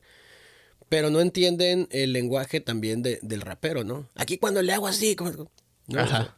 O a lo mejor no tienen tanta tanto background, ¿cómo se podría decir? Es- No- o sea, no tienen tan, el oído tan educado en el, en el género como es- tal como para entenderlo fácilmente, ¿no? Entonces hay, hay un hay un intro, bueno, un intro y skits de, de, de un disco de un artista que se llama Devin the Dude, que es tejano, donde llama, ¿no? Dice, estoy hablando del estudio fulano de tal. Simón, ¿qué ondas? Oye, quiero grabar una canción, pero eh, quería saber si eh, ustedes tienen el boom. ¿El qué? Boom. O sea, cu- cuando yo haga una canción, quiero que, que, que- tenga mucho boom, boom, boom. Porque si no tienen boom, pues mejor busco un estudio que tenga boom. Ah, te la verga, le cuelgan. Más adelante, dos, tres canciones después, marca. Eh, eh, me pueden mandar los boom que tengas para ver si me gustan para, para yo ponerle a mi canción, porque la que quiero un boom. Entonces está bien cabrón, güey. Que te quieras comunicar así, pues. Ajá, de, manera, de manera- de manera tan, tan primitiva. Entonces dices, ah, ¿sabes qué era, güey? Yo quiero acá mi- que, mi canción tenga un chingo de low end. Ajá. Y ya, Y ya. ya el productor entiende. Entonces ya no estás hablando de boom. O sea, que sale bien, bien potente, bien pegar con un chingo Sí, de... que se sienta la presencia y todo el rollo. Sí, o ¿sabes qué? ¿Qué, qué, qué tal manejan los, los, los, ocho- los 808? Es que quiero que mi canción tenga, tenga low end. Y listo.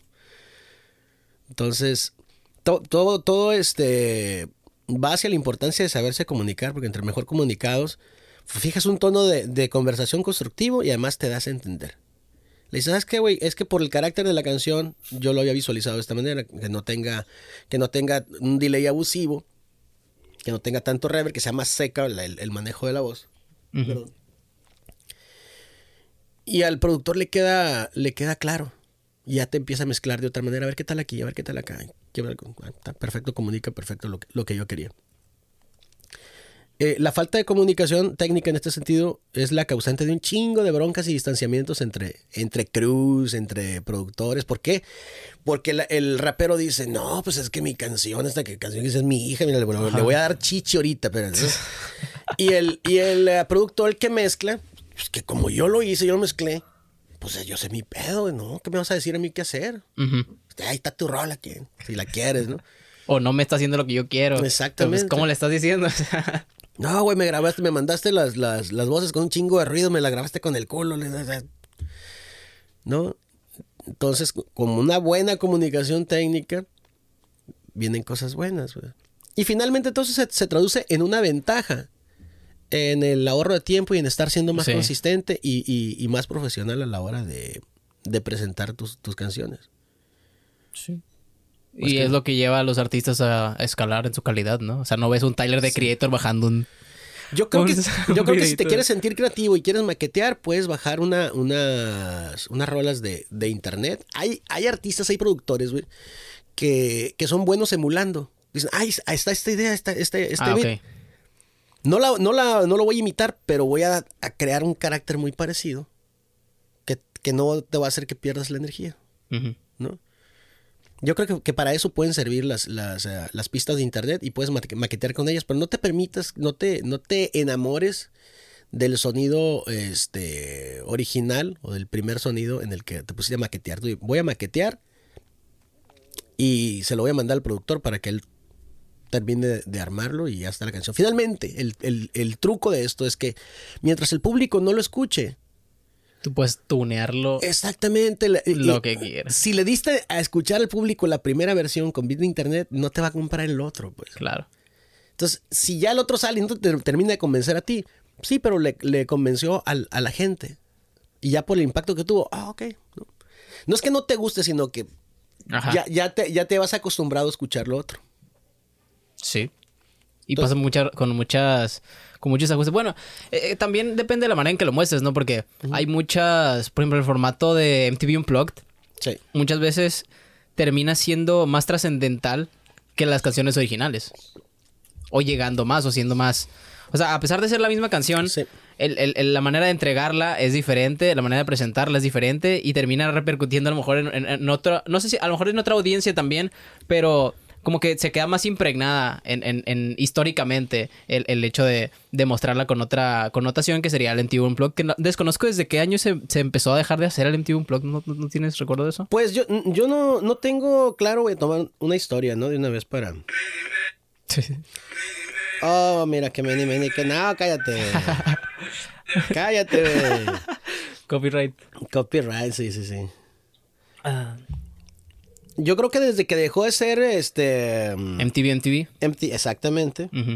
Porque se, se volvió uh, puros realities, ¿no? Más, más bien. Sí. Dejó de ser el, el canal de música, ¿no? Dejó de ser el canal de música de los chavos, porque también este estaba como para. Como para los chavos, ¿no? Para la chaviza, y la chaviza dejó de ver televisión y televisión de paga y así. Y Inception. Ahí está. Te voy a etiquetar aquí, verás. Excelente. En vivo y en directo. Ajá. Este, este podcast ya, sí- ya existe. Así es. Y luego salió el formato del Tiny Desk. También, que es un formato que, que, que, me, que me gusta mucho, ¿eh? Sí, a mí me, me encanta. Me encanta, me encanta, me encanta. Está. Yo creo. No, o sea, no. no... Yo creo que a- a- la gente en el Tiny Desk se ha vuelto más creativa que lo que se vio de transformación de canciones en, en, en los MTV Unplugged de las originales. Sí, de, de, de hecho sí, te, te ofrece...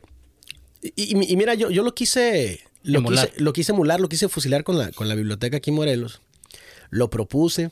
Dije, tenemos un gran espacio, mira, vamos haciendo esto, vamos haciéndolo así. Ajá. No El- se hace el- nadie lee ya. el rap, el rap se, el rap se presta para esto, promovemos y todo el rollo. Y ¿sabes qué terminó ah, ah, ah, pasando cuando la pandemia pusieron el festival de mi ciudad aquí desde la biblioteca? Y lo que pusieron fue, quitaron libros y cosas y pusieron un escenario como de, de- de baile con una tarimita y con esto, con lo otro. Esto pudimos haberlo hecho en el rodeo también. o sea, Sí. no, no, no me entendieron. Y yo les mandé videos y les mandé Sí. todo. No. Pues, ni modo, ¿no? Ajá. Ni modo. No estaba, no estaba mi. Al alcance, pues, la logística o la, o la. el sacar adelante el proyecto de esa manera. Y ni modo, le terminé entrando así. Ni pedo. Es lo que hay. es Pero que sí, el, el- el Tiny Desk, para quienes no lo han presenciado, no, es otra cosa más que una especie como de showcase Sí. Vamos a poner aquí, voy a de, de artistas. Tiny Desk, donde cantan, ¿qué será? ¿Tres, cuatro rolas? Hasta cinco, ¿no? En una, Sí, cortillo. en una como biblioteca pequeña. Un espacio muy reducido con donde a veces este te acompañan músicos de, de- de sala y hacen como una especie de, de crossover o, o de reinterpretación de, De sus más famosos hits. Exactamente. Y, y es como, como, un, como un palomazo, ¿no? Como, como llamear. Pues sí, ¿no? Hay artistas, hay artistas que se lo ponen muy, muy, o sea, que tienden a experimentar dentro de, del Tiny Desk, o sea, no tanto decir, ah, vamos a tocar estas rolas y ensayan un montón y así, Sí. sino que dicen, ah, vamos a ver, que vamos a componer una en vivo, o sea, me toca ver que artistas que componen rolas ahí en, en el Tiny Desk en vivo y es como, no mames, la Sí. compenetración que tienen está muy, Ahí está. muy arraigada, ajá. Y, y luego también empezó a hacerse el Tiny Desk con la pandemia, pues en, en casa, ¿no? Así el es. Tiny Desk en casa, que obviamente no es lo mismo porque ya no es como que un unplugged como tal. Así es. Pero, pero sí está muy interesante ver las propuestas de las canciones originales adaptadas a los recursos que, que les dan. O, o digo, desconozco cuáles sean los parámetros también de decir, hasta aquí cuenta para un Tiny Desk. Sí, yo, yo tampoco ten- tendría claro, ¿no? Pero Pero la idea es que sea lo más orgánico posible, ¿no? Exactamente, exactamente. Y, y yo empecé pre- prestándole atención pues a los, a los actos eh, de rap que ahí, se, que ahí se presentaban, ¿no? Ujú. Pero ya luego, ya que empecé a hacer research y todo el rollo, pues hay de, de todos los géneros, de todos los Todos los tipos, colores, conocidos, desconocidos. Sí, es lo, es lo padre también que invitan a este artista para que se exponga y luego Sí. hacen convocatorias en, en los países y en los estados para que salgan las nuevas, las nuevas historias. Creo ¿no? que había uno de Julieta Venegas y todo, ¿no? O sea, se- hay de, de artistas mexicanos. Hay de Jorge Drexler, hay de Mon Laferte. Exacto.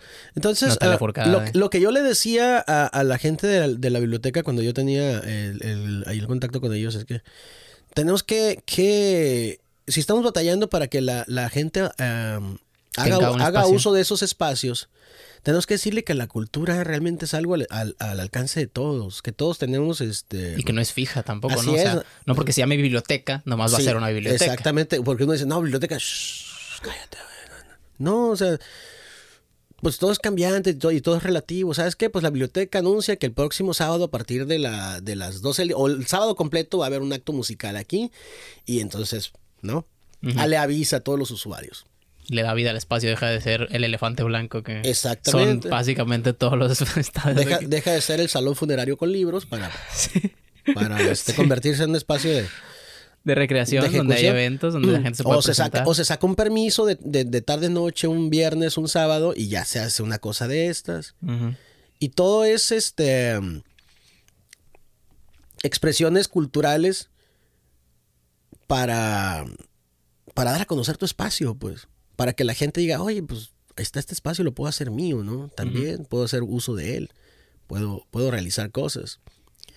Y para darle algo a la gente también. Sí, la- yo, yo le decía a la gente, es que, es que todos tenemos manifestaciones artísticas y culturales. Y creemos que para hacer poesía, no, tiene que ser una, una señora, la señora de Benítez, o la señora, o el señor eh, Sí. nieto del poeta. No, no, no, es que realmente no.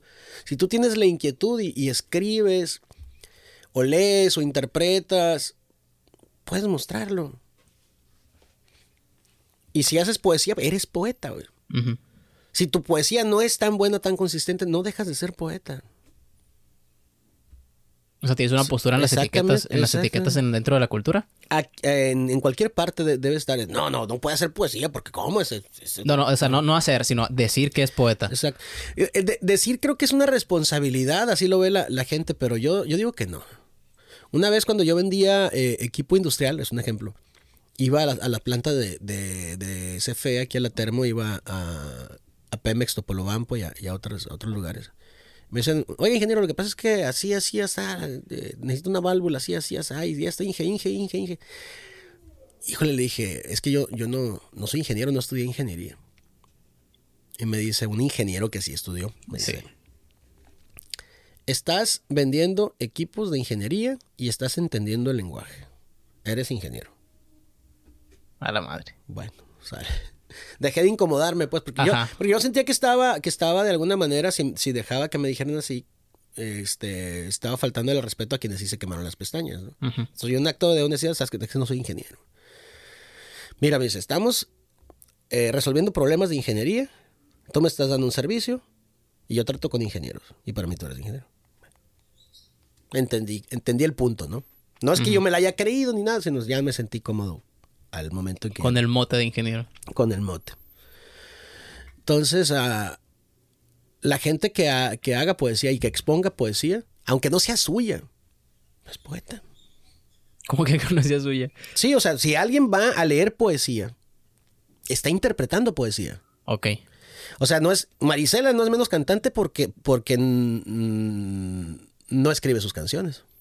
Ni Luis Miguel. Ni Luis Miguel.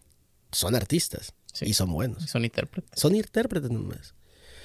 Y además, ahí estoy cometiendo un error. Son intérpretes nomás, no son, son grandes intérpretes. Son cantantes. Entonces, un poeta puede ser el que escribe poesía, puede ser autor de poesía, o puede ser un intérprete de poesía. ¿Cuál es el pedo? Pero en todos los medios artísticos está eso. O sea, el que es fotógrafo, Así el que es. es esto, es esto. Porque yo tengo una postura medio radical en ese sentido. O no radical, sino que me... me lo que me choca, me, me- Lo que me checa, me... ¿Cómo es? Lo que te choca, te checa. Lo que me Lo, choca, me lo que checa. te choca, te checa. Lo que me choca, me checa en este caso. Porque ahí me tocaba en la universidad ver perfiles en Instagram de, de gente que tenía así su, su LinkedIn, ¿no? Así que fotógrafo, arquitecto, eh, cantante, grupo, ¿sabe qué cosa? Eh, ciclista, voy al gym. Ajá. Como Ciudadano que del todo su currículum ahí, hu- humilde. así. y es como, te metías a ver su contenido y decías, pues, está X, o sea, había muy poco de todo el currículum que estás poniendo aquí. Y a lo mejor la crítica es más como a la a la percepción de que está tratando de ser pretencioso más que Ujú. sí sea eso, ¿no? Es que ahí son, son puntos finos. Son, te digo, son puntos finos. si tú de cuando en cuanto de- o, de, o de manera este, lo más regular posible desempeñas una actividad, pues ya lo eres, ¿no? El, el- el problema aquí es si yo, si tú me dices que eres este poeta y yo te digo que no lo eres, porque yo, yo digo que un poeta, según mis criterios, tiene que ser profesional y tú nada más eres este aficionado o O, amateur. o no nos vayamos tan lejos, por ejemplo, tú que dices, yo me produzco mis maquetas. O sea, ¿alguien podría decirse productor si llega a ese grado de producción? Eh, si ya son expuestas al público y ya son este salen a la luz publicadas como, como debe ser, pues sí, alguien, alguien fue el productor. ¿Quién lo produjo? Haya sonado bien técnicamente o no, pero ya una vez que lo que lo manufacturas, Ya está pues ya impregnado. fuiste, fuiste- esencia. fuiste el productor. Y puedo, o sea, uno puede ser productor todos los días de su vida, puede ser productor de lunes a viernes o puede ser un día de la semana. Pero es. Pero no es que tu, o- tu acción primordial o tu actividad primordial sea ser productor. Ok. ¿no?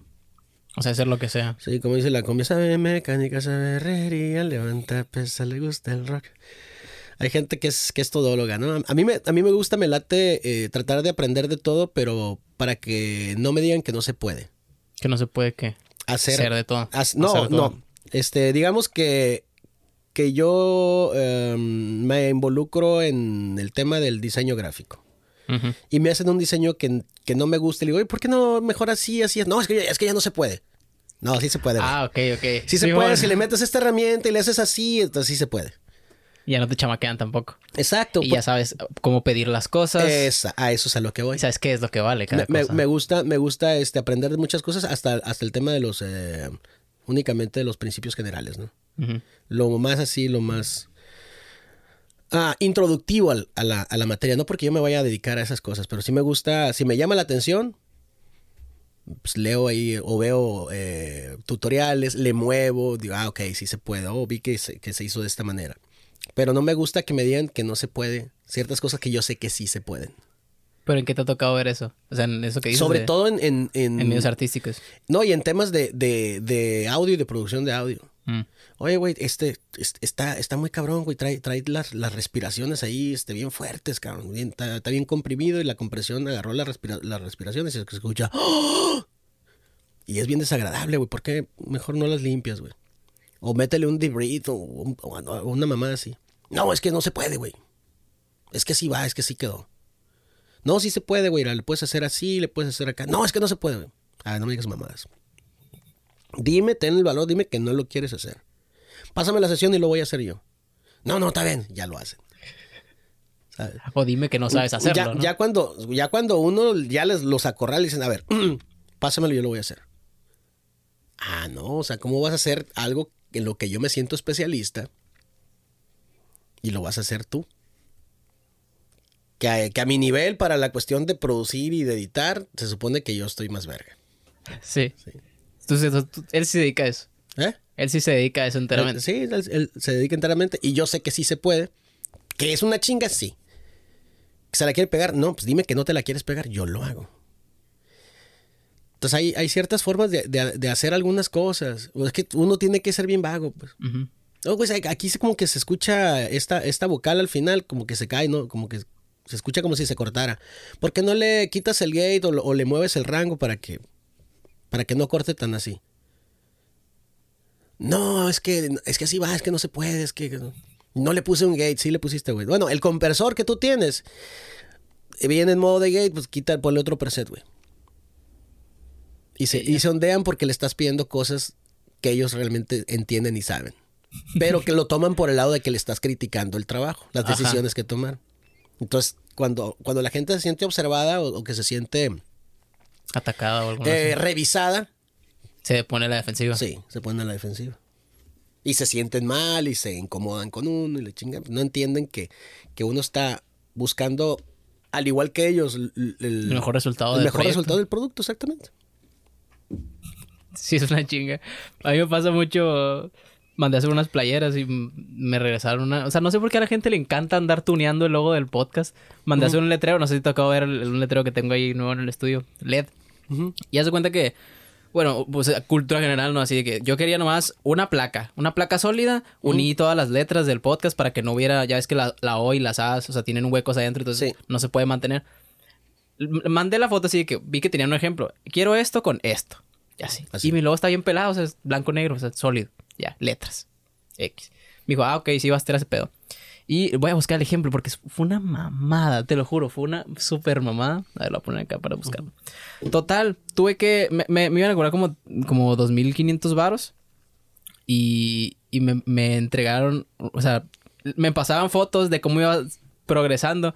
Y al principio, ojalá que cargue esta madre porque el internet del Ciro está bien ojete. Bueno, ahí lo voy a dejar cargando. Este, total, tuve que hacer el diseño yo, tuve que hacerle el ilustrador porque dijeron, no, es que quien hace ese jale del ajuste de las letras, este, es, es un, pues un diseñador y va, tiene un costo extra. Y yo, a ver, pásame esa madre. Ya lo tuneé, lo arreglé todos los vectores, ahí te va, aquí está este pedo. Y me dijeron, ah, ok. Cuando me lo regresaron, o sea, en vez de hacer la pura placa ya con todas las letras arregladas, hicieron, la, hicieron, o sea, hicieron el ajuste que yo les había hecho para que pues, fuera una línea, una, una misma base, que no ocupara un fondo ni nada. Me lo regresaron pegado en un acrílico. Y yo, ¿para qué chingados te hago todo el arreglo si de todos modos vas a pegarme todo en el acrílico? O sea, en ese caso, si lo ibas a pegar todo, pues lo hubieras dejado con normal. O sea, Pues sí. es una mamada. Es como, porque, o sea, se supone que voy contigo porque tú sabes cómo funciona este pedo. Así es. Luego te explico cómo funciona este pedo, te hago este pedo y todavía lo haces mal. A, esa- esa- a como, a como a ti te- a- a como al, al que lo hace le hace sentido. Exacto. Una vez me pasó, o sea, y la, la conté en, en- en el viernes, el jueves con unos amigos. Y siempre la, siempre cuento esta cada que se puede, porque pues la cocina en, en, en Mazatlán, la cocina de mariscos es distinta a la de aquí. Ujú. ¿No? Se sirve todo en caliente, ¿no? También. Sí, sí, o sea, Está raro. Está, está raro, está rico, pero está raro, pero no es lo que, a lo que uno está aco- acostumbrado. Ajá. fui a Mérida y pedí un, una mariscada en copa, decía. O sea, es la campeche, lo que conocemos como la campechana aquí. Entonces ya vi lo que traía y le dije a la, a la mesera, oye, ¿me, me puedes también, le- dile al chef ahí que le, que le agregue unos 10, 15 camarones crudos, le digo, así en mariposa. Y se me queda viendo acá. Y no anotaba. ¿Es en serio? Sí, por favor, le digo. Bueno, se fue. Al rato regresa, sirve los platos calientes acá y me dice, oye, eh, me dice el cocinero que te pregunte que si, si no es broma. si- si- si- Sí, le dije, por favor, y él me asomé, le dije, sí, sí. Bueno. Me traen la copa, güey. Y era en su mayoría el caldo, era catsup. Ah, Híjole, le dije yo a la, a la muchacha. Hazme otro favor, le dije. Tráeme un plato plano. Y tráeme unos dos, tres limones, sale. Voy a arreglar esto, es que no, no acostumbro a, a- a comer el- el- el- con tanta catsup. Ah, no está bien. Y pesqué toda la proteína y la puse No, acá afuera y me hizo un ceviche, pues finalmente. sí, sí. Ya le puse las salsas, la pimienta, la sal, le puse lo- le, le exprimí los limones Sí. y se quedó ahí a un lado la, la mesera. Viendo cómo haces todo eso. Sí, no, deja tú viendo. Este, viendo a ver si me voy a comer los camarones crudos, pues. Ah, ok. Y el, y el chef allá, desde, desde la puerta de la cocina, desde Viendo. aquí tiene la, la mirilla. Y yo, no es cierto. ¿Qué tan difícil es saber que uno... Y, y ya estaba de moda lo que era el aguachile, pues ya era de Ajá. dominio nacional. Que no me gusta llamarle aguachile, me gusta llamarle camarones ahogados. Ya. Entonces, Agarro un camarón, lo levanto, hago la fara, ya sabía que me estaban viendo. ya, Sí. "Ah", y luego le hago la carita a la, a la, La mesera. a la- "Mm". y se fue. Entonces, ¿qué- ¿qué pasó? Que los, que los, ah, que la gente, ay, eran eh, mariscos estilo Sinaloa, decían. No mames. Este, la, la gente no entendía lo que el cliente pide porque tiene que adaptarse, creen ellos, a, a sus estándares, ¿no? A lo que ellos este, están acostumbrados a servir y a lo Sí. que la gente está acostumbrada a comer ahí. Pero, pero bueno, hay que siempre estar abiertos a, Al cambio. a, a la, no, y además a, la- experiencia que, que- que traiga el cliente con el que, con el que te toque, con el que te toca interactuar o que te toque interactuar. Ahora, si te toca dar el servicio a un cliente que a lo mejor puede saber más que tú, o puede tener más experiencia que tú, pues Pues es, mejor, una, ¿no? es una oportunidad de, de aprender. Te involucras con él. A ver, oye, ¿sabes qué? Si te hubieran dicho a ti, no tiene chance de venir o hacemos una videollamada, a ver, a ver, pues, para agarrar mejor la idea. Te agarra mejor la idea y al mismo tiempo está aprendiendo. Que decir, ah, no, no, no, no, lo voy a hacer así ya. Y eso no nutre, a fin de cuentas, nada. No. No, y ahorita que lo estamos ventilando aquí, este, y si lo llegan a topar, es, este, este, esta conversación, van a entender que, que dejaron de hacer cosas, ¿no? Y que dejaron pasar la oportunidad de, de dar un buen servicio y además de aprender. Sí. Y pues ya no hay vuelta atrás, ¿no? Así es. Y todo por nomás estar a la defensiva por estar encasillado en una idea. Exactamente. Y eso pasa en cualquier cosa, cualquier ámbito, yo creo. O sea, no necesariamente en el servicio que ofrece alguien. O sea, en una conversación, si te cierras a que nomás lo que tú piensas y lo que tú piensas y lo que tú piensas, ¿dónde está el diálogo, no? ¿Dónde está el crecimiento? Así es. ¿Dónde está la empatía? Pero bueno, llevamos una hora cuarenta. Nos pasamos por media hora de lo que habías dicho. Sí. y nunca cargó mi foto. Pero bueno. No, no cargó. O sea, con, con que vean lo borroso, o sea, Sí, ese sí. no es mi logo. O sea, ¿sabes? Y luego empezó acá y seguía sin ser mi logo. Y luego siguió acá y ya iba tomando formilla, pero la fuente era totalmente diferente. Y fue como, ah, no mames, o sea, esto quiero, güey. No sé por qué les encanta andar arreglando mi logo. O sea, igual las prioridades que pedí Sí. era otra fuente, era otro tipo de servicio. Te lo di masticado. O sea, Exacto. ¿por qué? Ya está. ahí. Sí, sí, sí, no, no sé qué, qué, qué onda. Pero bueno, espacio para promociones. ¿Qué tienes que anunciar aquí? Nada. No, pues nada más que estoy trabajando esta, esta temporada. Voy a, ya no voy a, a sacar como que rola por rola. Creo que este voy a, tengo por ahí un, un paquetito de canciones. A lo mejor presento un EP o presento este programa más bien. Distintos lanzamientos, algunos con videos, a lo mejor al principio pura música, ya después voy trabajando los videos. Es que no hay una forma realmente de cómo lanzar las canciones. A veces es, ¿sabes que Aquí salió el video y ya está, ya está la canción en, en- en plataformas Plataforma. también. O pues, sale la canción en plataformas y al rato sale su video. No, no, hay, no hay una regla, pues. Es realmente como esté disponible el tiempo para realizar este, las canciones. Eh, anuncios, este, sigo grabando colaboraciones en audio. Eh, si se requiere video también este, las, las podemos este, realizar en, en distintas modalidades por, por, ah, por discutir. Y pues dando shows, ¿no? Excelente. Dando ¿Ya, no. ¿Ya no tienes eh, pronto para Ciudad de México? Mm, eh, este año estoy platicando opciones. Eh, o- el 15 de, de abril estoy en, en Hermosillo, en el 420 Fest, con un montón de artistas. Y, y pues otras fechas ahí por anunciar, ¿no? De manera, de manera futura. Y seguimos chambeando, seguimos haciendo cosas, seguimos, este, como te decía, grabando colaboraciones y grabando música propia. Ok. Y por último, ¿dónde podemos seguir? Eh, arroba el Hotel Bárbaro, todas las, las Todas redes las sociales y todas las plataformas el Hotel Bárbaro. Y eh, Señor Raperos Enojados en Spotify. Señores raperos enojados, los que ya están, escúchenlos o, o- o vuelvan a escucharlo todos los días el elotazo en Spotify, en, en el, en el canal de Noticiero Altavoz. Bueno, realmente los, los saco de lunes a viernes, ¿no? Que, que tiene que ver más que nada con, con sátira política, con humor. Sí, la neta está de- muy chido. o sea, la creación de personajes igual, vean el primer episodio. Ah, u- le estoy pidiendo a la gente un- un- una pieza de contenido que recomienden al final. ¿Ok? ¿Qué, qué podrías No, pues recomendar así ahorita? lo, Todo lo- eso. sí, lo- Todo eso, que me, véanlo. lo que me viene, lo que me viene a la mente, o sea, como, como, como contenido, como podcast, está bien, bien cagado, pues no la rolis. A los Ristor Rollis con la banda con la banda Stone. Son también señores raperos enojados.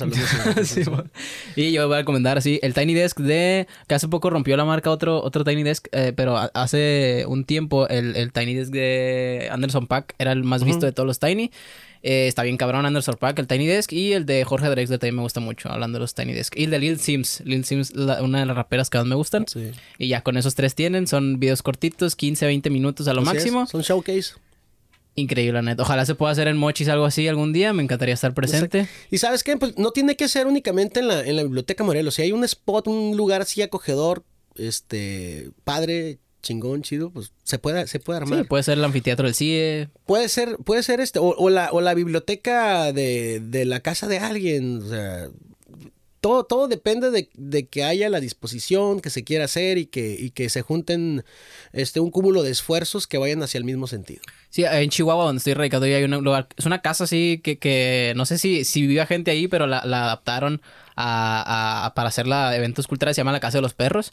Y ya, pues, a pesar de, de que está chiquita, se siente muy acogedor el, tener eventos. Hay- o sea, tiene como su programación semanal. Sí, eh, formalmente es como una tienda, luego se hace tianguis y fin de semana, luego ven películas tales, tales días. Hay eventos, hay comedia, hay música. Ah, pues aquí, aquí en la ciudad hay un, hay un lugar este, que tiene un patio muy, muy bonito. Este, el patio no es, no es frontal, es, es atrás. Atrás, Es ¿no? aquí en Jigilpan, la, la Casa Matilda. Casa Matilda. Que hacen este, exposiciones de, de pintura, hacen- dan talleres de, de espiritualidad y cosas así, algunos, algunas tocadas, algunas cositas así, que tienen que ver más que nada con, con eso, con la cultura, y, y próximamente van a hacer un bazar.